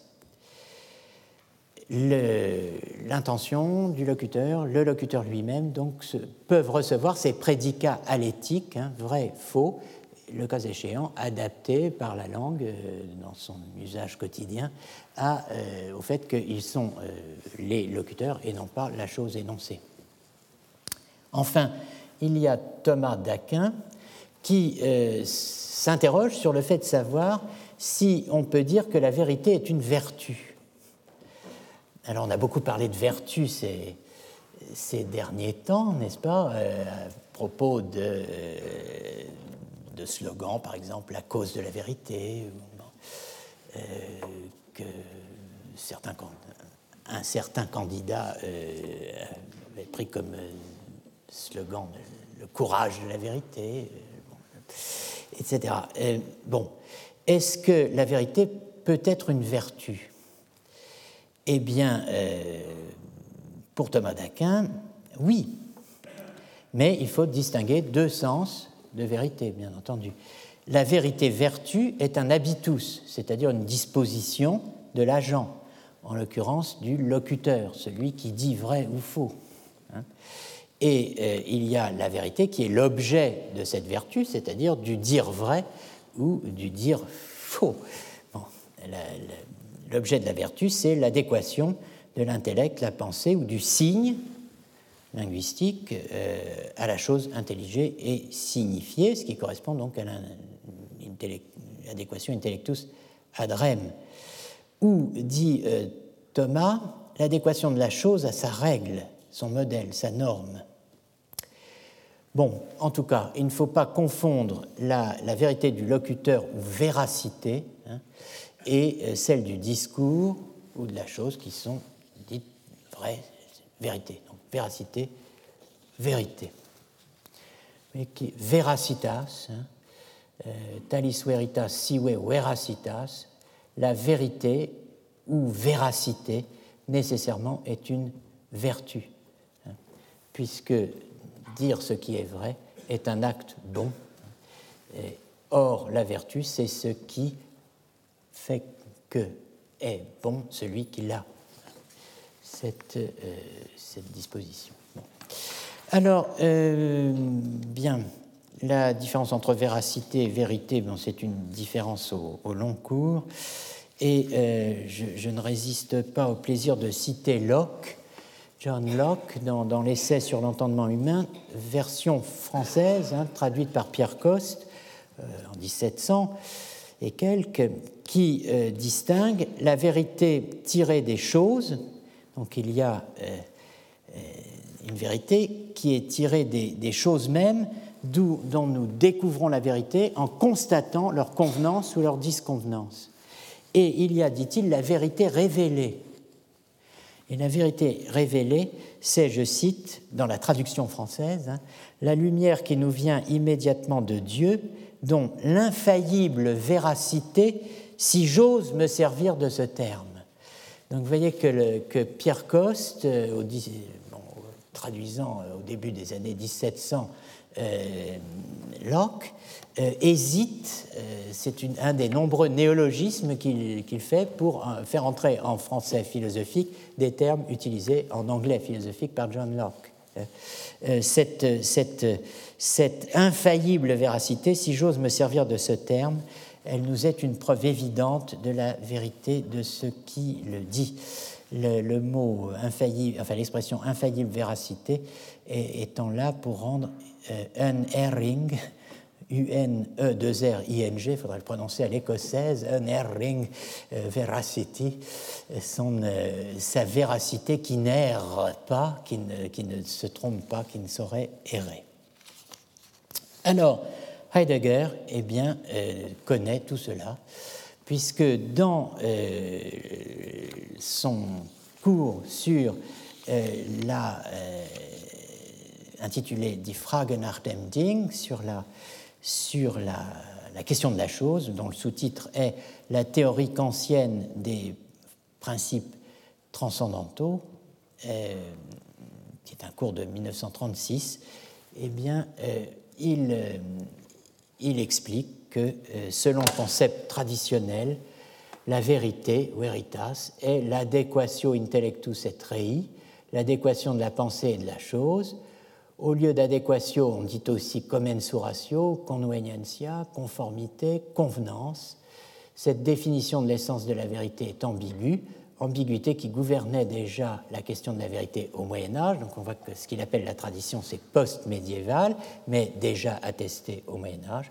En tant qu'adéquation, la vérité est d'une part une détermination de la ratio, du logos, de l'énoncé, de la proposition.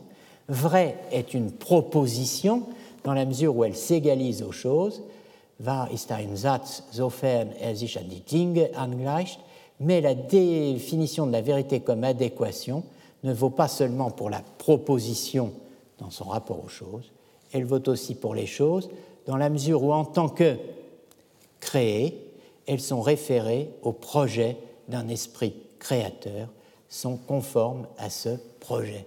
Ainsi envisagée, la vérité est la conformité des choses à leur essence telle qu'elle est pensée par Dieu. Alors, euh, la, distinction des deux sens de, la formule scolastique ancre la conception médiévale de l'essence de la vérité hein, dans un dispositif qui est articulé à l'évidence sur la notion d'ens creatum. C'est l'univers de la production dont la création est un mode, une guise divine, divin. L'univers ontologique que Heidegger appelle l'univers antico-médiéval.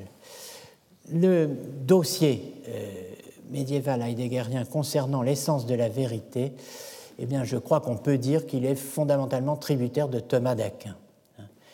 Euh, c'est le De Veritate de Thomas d'Aquin qui fournit euh, à peu près toutes les références de, Heidegger.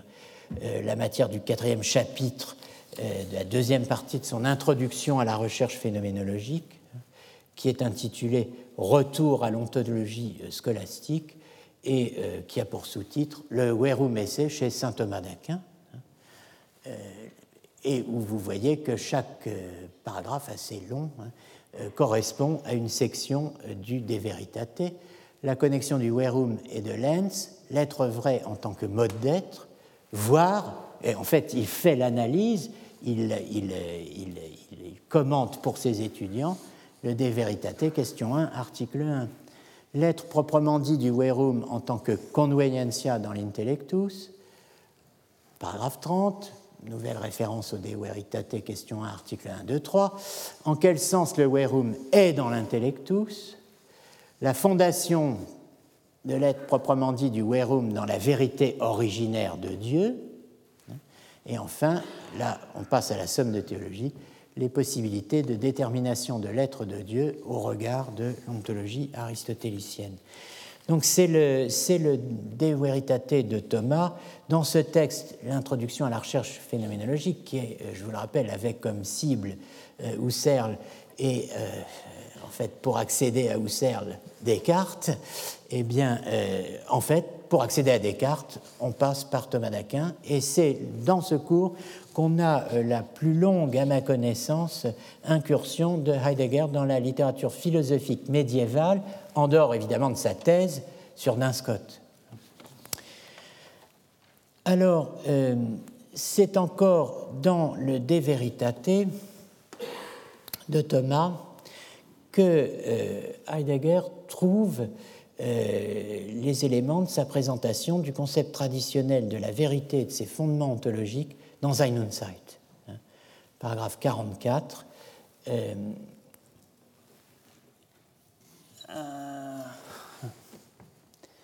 il s'est passé quelque chose dans la translittération du grec pour pathémata, mon Dieu, euh, décidément, pathemata, tes psyches, ton, pragmaton, homoiomata, noemata. Euh, bon, alors lisez pathemata, le premier mot n'est pas pakemata, qui n'est rien du tout, mais pathemata. Hein.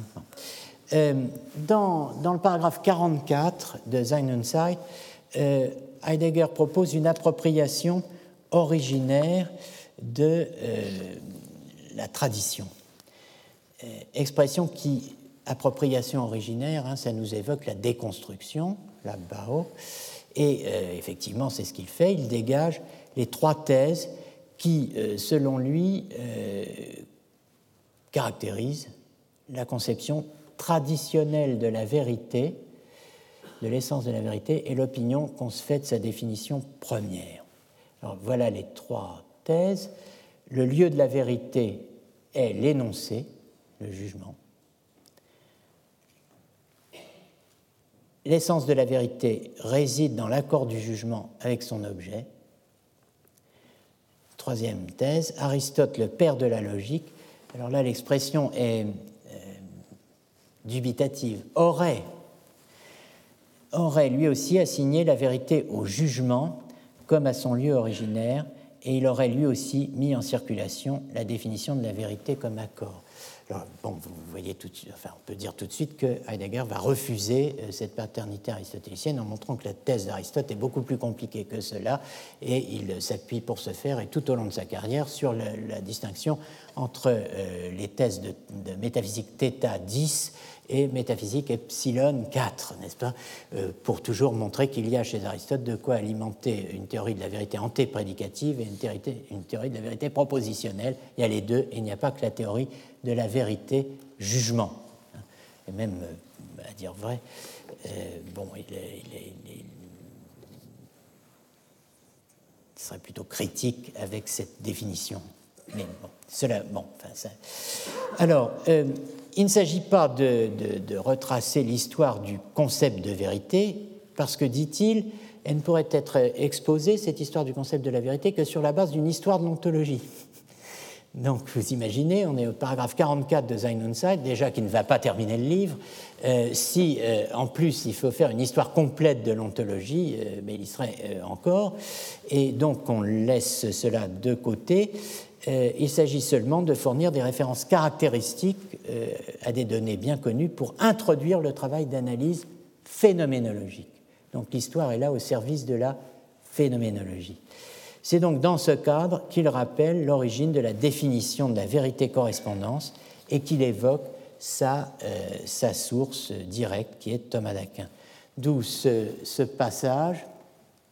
Aristote dit pathemata, tes psyches, ton pragmato, homoiomata, noemata, les vécus de l'âme, les noemata, les représentations, sont des homoiomata, des assimilations aux pragmata, euh, aux choses. C'est énoncé qu'Aristote ne donne nullement pour une définition d'essence expresse de la vérité, a fourni son occasion, c'est dans le dé interprétationné, hein, à l'élaboration de la définition ultérieure de l'essence de la vérité comme adequatio intellectus et rei. Thomas d'Aquin, qui renvoie à propos de cette définition à Avicenne, qu'il avait à son tour reçu du livre des définitions d'Isaac Israéli, utilise aussi, au lieu de adéquatio, les termes correspondance convenance et convergence. Alors, on l'a vu, Isaac n'est pas du tout la source d'Avicenne, et il l'est si peu que dans les œuvres qu'on connaît de lui, il ne soutient pas du tout la thèse de la vérité-correspondance, mais celle de la vérité, dite vérité de la chose. Donc, euh, si nous revenons maintenant euh, au texte de l'essence de la vérité, Vom Wesen der Wahrheit, ce texte que Coiré, qu'Hippolyte et que Foucault ont lu et travaillé, on voit euh, quelle place le dossier médiéval tient dans la réflexion de Heidegger et à quel point ni Coiré ni Hippolyte ni Foucault, pour ce qu'on en sait, hein, euh, ne euh, reprennent les éléments médiévaux du dossier de la vérité qu'exploite, que développe Heidegger dans Vom Wesen der Wahrheit. Alors que, clairement, dans ce texte, Heidegger distingue et oppose la Sachwahrheit et la Satzwahrheit, la vérité de la chose et la vérité de la proposition, laquelle euh, distinction est fondée précisément sur la distinction des deux sens de l'adéquatio rei et intellectus, adéquatio rei ad intellectum pour la vérité de la chose et adéquatio intellectus ad rem pour la vérité de la proposition. Vous avez ici une série de euh, citations euh, de Vom Wesen der Wahrheit, Gesamtausgabe, tome 9, page 179 pour l'allemand.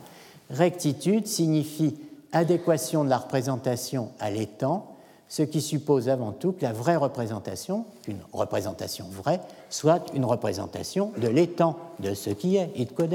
Hein. Mais quant à savoir comment cela se peut produire, comment la rectitude est possible, dans ce sens et en quoi elle consiste, voilà précisément la question, dit Heidegger. Être vrai et vérité, un peu plus bas, signifie s'accorder, et ce d'une double manière. D'une part, comme accord entre une chose et ce qui est présumé d'elle, c'est sa façon d'entendre hein, euh, l'accord entre la chose et l'intellect. Ce qui est présumé d'elle, ce que l'on peut s'attendre à ce qu'elle soit, si elle est bien ce qu'elle est. Plus exactement, si elle est bien ce qu'on pense qu'elle est. Hein. bon, euh, d'autre part, comme concordance entre ce qui est signifié dans l'énoncé et la chose. Le vrai, que ce soit une chose vraie ou un jugement vrai, est ce qui est en accord, ce qui concorde, das Stimmende. Comme l'écrit euh, Maxence Caron dans un très important livre intitulé Pensée de l'être et origine de la subjectivité. Il écrit cela page 1078, donc ça vous donne une idée de la taille du volume, euh, ce qui n'est absolument pas une critique de ma part, plutôt un, témoignage d'admiration. Euh, das Stimmende doit être ici entendu comme ce qui colle. Le vrai, c'est ce qui colle, au double sens du terme, comme expression familière, es stimmt, ça colle, c'est juste, c'est exact. Hein. Et comme sens littéral, le vrai est un élément liant, il est, je cite, un ciment entre deux choses. Ainsi, euh, commente Caron, se fait jour la question de savoir quelle est la teneur ou la consistance de cet élément qui a le pouvoir d'accoler ou d'accorder ce que nous ne parviendrons à connaître qu'en réfléchissant sur la condition de possibilité du jugement prédicatif lui-même. Alors, quel est, pour reprendre le titre d'un autre beau livre, cette fois de Claudine Tiercelin, quel est le ciment des choses? La réponse, ici, est théologique. La concordance de la pensée humaine avec les choses suppose la concordance des choses créées avec la pensée créatrice. Dieu fait partie du jeu de la vérité. On ne peut pas l'en extraire, on ne peut pas faire sans lui dans cette ontologie antico-médiévale. Il est l'acteur principal de ce jeu de la vérité, de, ce, de ces jeux de vérité, dans la mesure où il en est l'auteur comme le dit clairement Heidegger dans Vom Wesen der Wahrheit, de l'essence de la vérité, la veritas comme adequatio rei creande, la chose à créer, la vérité comme adequatio rei creande, qui doit être créée ad intellectum, à l'intellect, entre parenthèses, divin, garantit la veritas comme adequatio intellectus humani ad rem. Et que la, théorie de la connaissance hein, euh, et l'ontologie ne peuvent pas faire abstraction de Dieu. L'ontologie hein, est ontothéologie. Dieu est au centre du dispositif.